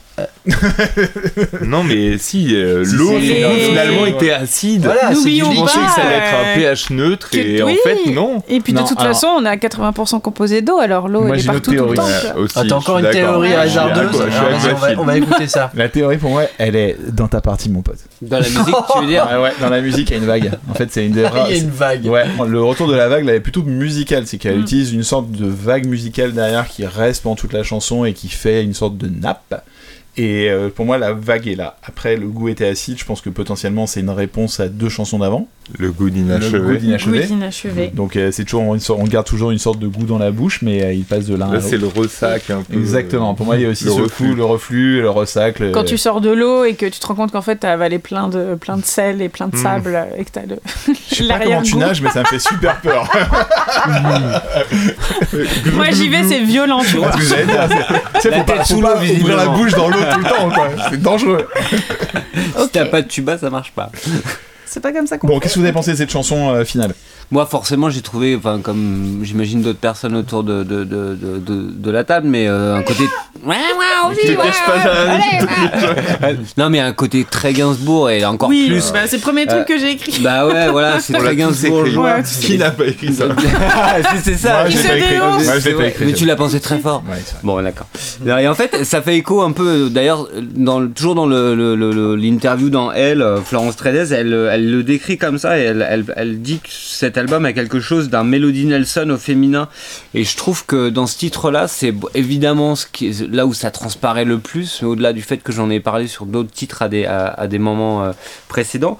Mais euh, euh, voilà, et je trouve qu'elle a vraiment ce truc de posture où elle prend la posture. Il y a limite un côté presque très masculin dans sa manière de poser son texte. Dans les, elle va chercher dans les graves, alors que on a, on a plutôt tendance jusqu'à maintenant à l'avoir entendu dans les aigus, une petite voix un peu fluette, etc. Là, elle va, elle pose le truc, euh, genre, euh, voilà, elle raconte son histoire et elle suit son truc. Donc tu te laisses bercer. Et en plus, vu que moi j'aime beaucoup Gainsbourg, ça, me- parle et, j'ai beaucoup aimé ça. Mais, par contre, elle m'a pas porté. Son texte, j'aurais rien à en dire de plus parce que encore une fois, je, je sais pas dans quelle mesure je suis pas totalement réceptif à ce qu'elle à ce qu'elle ce qu'elle ressort mais je, trouve que cet album en tout cas m'a permis de mettre le pied dans son univers et que ça m'a pas déplu et, que voilà ce titre là il, conclut voilà finalement très bien l'album euh, parce que parce que voilà ça reprend euh, dans les grandes lignes ce côté très mélancolique et, et, Gainsbourg le faisait aussi très très bien Euh, elle parle de bébé euh, dans cet album. Je crois que Nico, ça te à un autre personnage important, en tout cas, dans la discographie de Gainsbourg. Ouais, je sais pas, bébé, ça m'a fait penser à Brigitte Bardot. ouais Initials BB enfin, Initials Baby, exactement. Et le côté bébé en fin de phrase, là en fin de refrain, en français, je trouve toujours que c'est un peu bizarre. Ouais. Euh, en anglais, ça passe bien, tu vois, le baby. Mais en Mais en français, le ouais, bébé, Ça un mec ou pas une meuf, je sais pas, et ouais, enfin, ça tourne euh, un, un innocent, peu. ouais, ouais. un truc, ouais, je suis d'accord avec toi, ça m'a pas pareil. Moi je pense qu'elle voulait donner un peu, enfin en rejoignant ce que tu disais, un côté macho. Et Mhm. que c'est pour ça qu'elle dit Ouais, ouais. bébé. C'est Ouais. 100%. Alors. Ouais, ouais. Mais en termes de paroles, moi j'ai par contre retenu quand même cette formule-là où elle dit les souvenirs d'antan, je pourrais y passer des hivers. Mm. Ça, j'ai trouvé ça Ouais, quand même pareil. très très Ouais. très beau. Je l'ai noté, j'ai fait un petit panneau attention à côté pour pas, Attention, faut pour pas l'oublier. pour pas l'oublier. Et, euh, et là, je trouvais justement que c'était aussi une phrase qui résume assez bien son, son album. C'est essayer de se battre contre, contre les remous qui essayent de l'entraîner. Et c'est un Toujours des plus loin du rivage. aussi. Ouais. Oui, complètement. Il y a, cet affaire- il y a, cet- il y a beaucoup euh, cet effet d'aller-retour justement aussi dans son couple, encore Mm. une fois, où Ouais. tu sens qu'ils se séparent, qu'ils se remettent ensemble. Et moi, ce que j'adore dans cette chanson, c'est encore une fois, c'est storytelling qu'elle a Mm. réussi à intégrer, euh, pardon, l'histoire qu'elle raconte, euh, qu'elle a réussi à intégrer euh, dans dans, la, dans, la, dans les chansons. Là, dans celle-là, elle raconte qu'ils se sont rencontrés au deuxième rang d'un concert, que la, la salle était petite et ainsi de suite. Et après, dans les paroles, juste après, elle dit qu'elle veut être au premier rang. Mm. Et que donc elle veut être la première aussi dans son cœur et être présente pour lui et qu'elle soit pas juste relé- reléguée à une deuxième, une deuxième place. Et j'ai trouvé ça assez, intelli- assez intelligent et justement je suis d'accord avec vous sur ce côté bébé aussi à dire genre elle s'affirme vraiment à dire genre c'est moi qui t'appelle bébé ok? Mm. et euh, Oui, il y a un elle a- truc elle a un- elle a la voix aussi Ouais, qui va elle, avec c'est quoi. pas, elle a pas du mépris, mais elle est un peu hautaine. Mm, dans exactement, ouais, elle a un Mm. côté un petit peu à le prendre de, de haut. Mm. Et alors, y a, je vais faire- moi j'ai fait un parallélisme euh, qui va être bizarre ce que vous avez fait avec, avec euh, Gainsbourg. Et je vais faire moi plutôt un parallèle avec Biolay en fait. Euh, Même si on dit souvent que les deux se ressemblent beaucoup, il y a pour moi un côté beaucoup plus Biolay que Et il y a Gainsbourg. Benjamin Biolay, bébé. Exactement. Et ça, pour moi, il y a le côté bébé aussi Biolay qui existe euh, là-dedans aussi. Et euh, ils ont bossé ensemble et ils ont à peu près parfois la même écriture sur pas mal de choses. Ouais. Et très sincèrement, cette chanson pourrait être chantée par Benjamin Biolay facilement. Vraiment, Ouais, la chanson passerait toute seule chantée par, euh, par, par Biolay. Alors que par Gainsbourg, oui, elle pourrait être chantée bien évidemment parce qu'il y a la même ambiance musicale, mais vraiment, je trouve qu'au niveau de la, du phrasé, de la choix des mots, hein, une, fa- une façon assez incisive d'écrire, il y a quand Même même, la ce manière côté. dont, ouais, ça- dont les vers tombent. exactement, le la côté façon- irrégulier en fait ouais. justement tout à l'heure j'ai parlé du côté euh, régulier d'un autre morceau mais euh, c'était euh, sous l'eau Ouais. mais là c'est vraiment le côté irrégulier justement de l'écriture et c'est pour ça qu'elle elle, elle le fait de façon parlée aussi parce que ça lui Ouais, c'est presque permet de prose, jouer en fait. là-dessus Enfin, et c'est ouais. une prose ouais. Et justement, il y a un truc que j'ai trouvé assez. Là, c'est le goût était acide, et euh, au début, le goût est amer. Mhm. Et là, on passe à l'acide, et en fait, le morceau. De l'amer à l'acide. Exactement, on passe de l'amer à l'acide. Et ça, j'ai trouvé ça assez intéressant. Je me suis dit, ok, c'est peut-être tiré par les cheveux, c'est peut-être ce que tu veux, mais n'empêche qu'il y a quand même une conclusion à Mhm. l'album Mhm. où euh, tu passes d'un côté euh, hyper marin à une chanson qui l'est pas du tout. Mhm. Mais n'empêche qu'au bout du compte, t'as quand même pas mal de petits éléments qui font penser que. Et de toute façon, le gros, la grosse connexion de toutes les chansons, c'est euh, ce côté justement euh, d'être en couple, mais potentiellement parfois d'être volage, Mhm. mais de se retrouver, de se séparer, et que au bout du compte, on s'aime, mais jamais si fort, et que parfois on aurait pu voir le aller plus loin, mais on l'a pas fait quoi. Mm. Au niveau de la prod, Monty, je t'ai pas encore posé la question, j'en suis désolé. Je- Mais je t'en prie, y a pas de souci. Moi, il y a encore euh, et, et toujours euh, cette fois-ci, c'est pas juste le shaker, mais c'est aussi les percussions. euh, et aussi les petites cloches qui, même schéma, euh, ça m'a fait penser vraiment à un tic-tac d'horloge. Encore une fois, je sais pas si, si, c'était une vraie volonté de sa part de. Bah, c'est le temps qui passe, ouais. C'est le temps qui passe, bien sûr, mais je- du coup, je sais pas si c'était vraiment une volonté que ça sonne un peu comme ça, que ça, ça donne le ressenti là. Et euh, j'ai trouvé que les guitares et les violons étaient vachement euh, noyés dans une réverbe un peu profonde et longue. Et, et ça m'a. Je sais pas pourquoi j'ai eu cette image là, mais ça m'a donné euh, une ambiance générale un peu de mirage au loin que tu verrais dans un désert. Tu vois, un truc vraiment très loin. Je, pense que c'est dû au réverb, mais vraiment, j'ai eu, comme je vous ai dit au début, ce- cette image de lever de soleil. Et là, à la fin, j'ai un mirage. Alors, je sais pas ce qu'on peut. Parce qu'en fait, elle le dit dans les paroles, elle utilise le terme de compte à rebours. Aussi, tu vois, disons qu'il y a le compte à rebours est lancé, Mhm. et ben en fait, justement, ce que tu dis, c'est le temps qui passe et qui s'accélère et qui fait que, et effectivement, t'as t'as une côté, euh, je pense qu'on peut commencer à faire aussi un bilan euh, de l'album au Ouais, et général. puis le compte à rebours en plus c'est à la fois au niveau du temps, Du le temps compte à rebours et au niveau de l'histoire. C'est Exactement. le conte qu'on raconte à rebours. Qui revient et qui repart. euh, Parce Et- qu'effectivement, ça part de nos jours heureux et ça finit avec un truc. euh, le- Avec le goût était acide. C'est en fait, il te reste un goût amer en bouche, Ouais. euh, comme si t'avais mangé des piles. Mm. Et ça, je trouve ça assez, euh, assez intéressant euh, au niveau de la. Et en fait, ouais, c'est un album concept, mais qui est pas forcément un concept autour de l'eau. En fait, c'est, je pense que ça, c'est un truc un peu facile pour l'expliquer, pour aller plus vite. C'est vraiment en fait plutôt autour de la relation humaine et de, et de relations qui sont un peu plus modernes. Et euh, en fait, c'est un truc qui est ultra féministe et Mm. Elle se positionne de façon, de façon féministe, Ouais. elle le Oui, dit, oui. mais elle a pas non plus un discours euh, qui est euh, tranché, facile, enfin, c'est pas le terme facile, pardon. Euh, non un- mais elle est affirmée en Elle Ouais, est- cas, elle et s'impose comme une personne, une femme moderne de son temps, Clairement. qui vit ses relations comme elle doit les vivre, et elle a pas à s'expliquer par et qui rapport à ça. dénonce aussi les Mhm. choses parce que moi j'ai entendu une interview notamment Trapnar où elle parle justement des femmes enfin qui qui qui enfin de, de tout ce, ce, ce, ce problème qu'il y a de- des gens qui qui se battent contre les avortements etc où elle a voilà une, une position ouais. tranchée etc Sur la chaîne Et- parlementaire, elle a parlé des gilets jaunes, Ouais, elle a parlé ouais, de tous les sujets quoi. politiques, et pour, et pour elle, juste avant, à partir du moment où tu chantes, t'as une Mm. voix, et ta voix, c'est aussi une voix politique, c'est une voix euh, de ton temps, et euh, c'est assez important là-dessus. Et c'est ça aussi, faire de l'écriture et du songwriting euh, euh, quand t'es quand t'es chanteuse, c'est aussi Mm. justement parfois s'imposer, imposer euh, un petit peu ce que tu veux dire. Mm. Moi, je trouve vraiment que cet album, c'est surtout pour moi un album de prod, qui est pour moi un truc magistral, ça se fait, c'est pas du tout dans l'air du temps.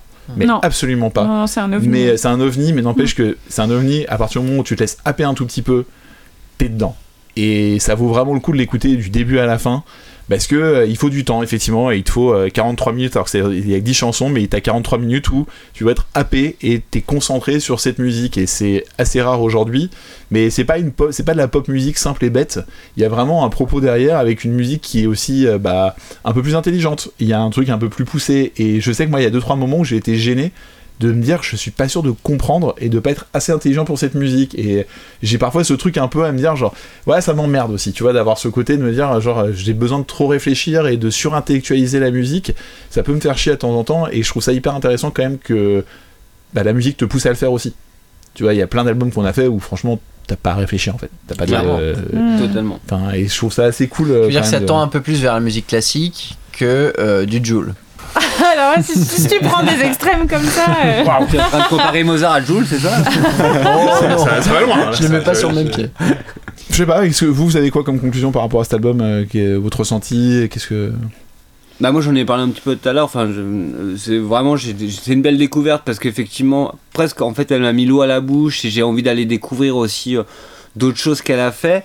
Après elle m'a elle a pas elle a- malgré tout elle m'a pas emporté plus enfin de manière euh, magistrale. C'est-à-dire qu'elle m'a pas mis la tarte que que, que, que, que, des fois je peux avoir avec des artistes que je découvre. Et, euh, et voilà. Mais par contre effectivement je pense que c'est euh, ce que je disais aussi tout à l'heure sur ce côté euh, je pense qu'elle a ce truc si elle t'emporte c'est c'est enfin tu t'es infidèle quoi. Tu deviens tout de suite infidèle et, et finalement son univers tu le d'un coup tu le comprends et tu, tu lui laisses passer beaucoup plus de choses moi j'ai l'impression que dans mon dans mon dans ma lecture et mon analyse j'ai été beaucoup plus euh, dur parce que justement pour l'instant elle m'a pas emporté. Mais je suis pas contre l'idée de de- de- d'aller encore creuser. Euh, pour l'avoir en plus croisé euh, plusieurs fois c'est quelqu'un de, très agréable et très très sympa. Et donc voilà c'est enfin, tout tout va dans le sens où, où, voilà je pense qu'il faut prendre le temps mais il faut y aller il faut euh, il faut il faut prendre le temps de découvrir et d'écouter et peut-être qu'effectivement ça demande beaucoup d'écoute et de lecture pour pour pour être pour avoir une, vraie vision euh, en perspective Moi, j'ai pas eu vraiment envie de me jeter à l'eau euh, dans, ce, dans ces conditions, on va dire. Mais vraiment, il y a le côté où, pour moi, il y a des belles réflexions, en fait, par moment. Il y a des beaux points de vue et des, je sais pas, des attitudes même que je trouve euh, fortes. Après, je trouve qu'au niveau de la forme, par moment, c'est un peu trop classique. Euh, Pour moi, en tout cas, ça manque de de folie un peu. Mm. Là où Mm. pourtant dans les textes, je retrouve un côté un peu brut et tout, dans certaines phrases, parfois vraiment euh, déconnecté du reste, je retrouvais ce côté un peu brut et je trouve qu'il pourrait être traité de manière beaucoup plus, je sais pas, euh, brutale.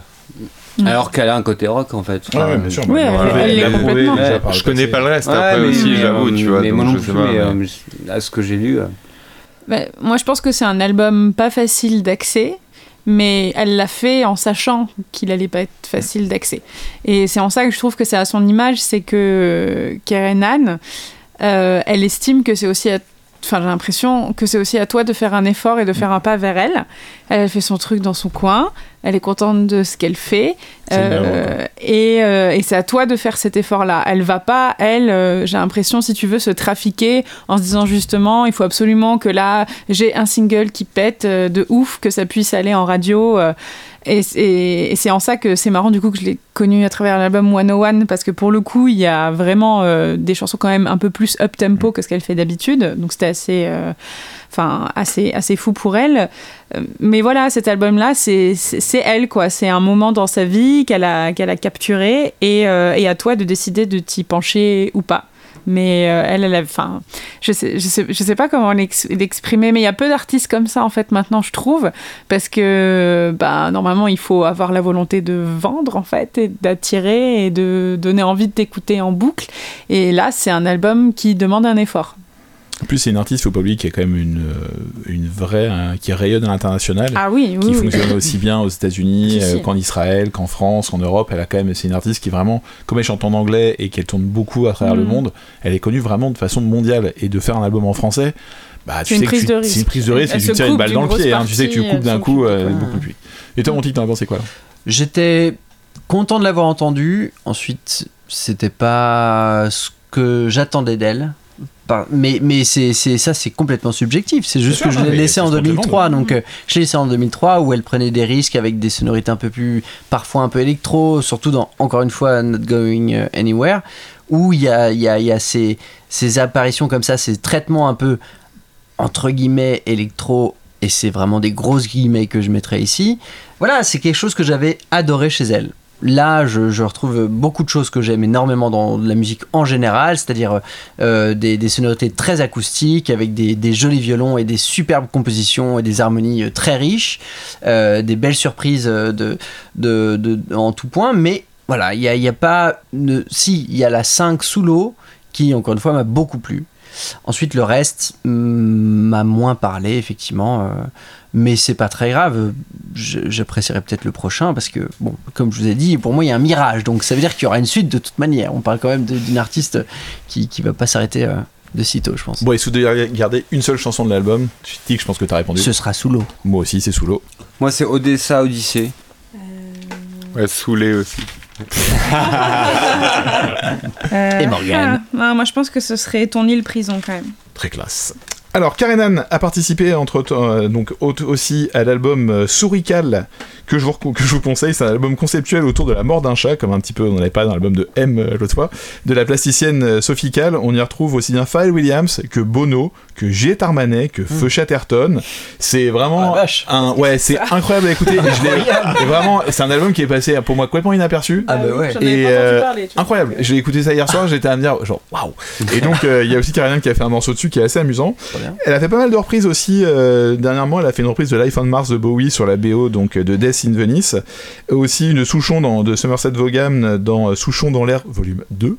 Euh, elle a aussi signé la BO euh, d'un film produit par Netflix qui s'appelle La femme la plus assassinée du monde de Franck Ribière. Et elle sera aussi donc en tournée euh, française euh, prochainement. Donc elle, ne- franchement, c'est une artiste à voir en live euh, qui est souvent très classe et quand même pas non plus des très grandes salles et c'est euh, Ouais. quelque chose de très chic que je vous recommande vraiment. Tu euh, vas pas rater le ouais. 100% de Ouais. participation. Je vais faire mon Ah si, 100% prenez une de- place assise par contre. euh, c'est plus- c'est rarement debout, hein, Non, non, je- non, disons-le, hein, c'est quand même. euh, Voilà, mes amis, c'était encore un super épisode, ça me fait toujours aussi plaisir d'être avec vous. bah, Plaisir autant d'être avec vous, bien Franchement, sûr. Continuez à nous mettre des super bonnes notes euh, sur euh, des applications dédiées, continuez à nous envoyer des messages, un peu plus parce qu'on se demande qui vous êtes, qui nous écoute parfois. voilà, on a un auditeur au Japon, voilà. Ah Il est régulier, Non, voilà. mais ça, c'est Eh. ma cousine. C'est ta cousine au Japon Sérieux Bah, elle habite au Japon. La fois, il demandé si c'est elle, Ah, elle vient déménager il y a pas longtemps, donc c'est peut-être Ah, elle. ok. Tu Le mystère est enclenché. notre auditeur. Japonais, écris-nous. Écris-nous, Nous on a envie savoir qui tu es. Bien sûr. Voilà, euh, donc on vous remercie encore de nous écouter, c'est vraiment top de faire cette émission tous ensemble et surtout avec euh, mes super potes. Et bien sûr. cette table. Et oui. Voilà, on vous fait des bisous et on vous dit à tout bientôt. Salut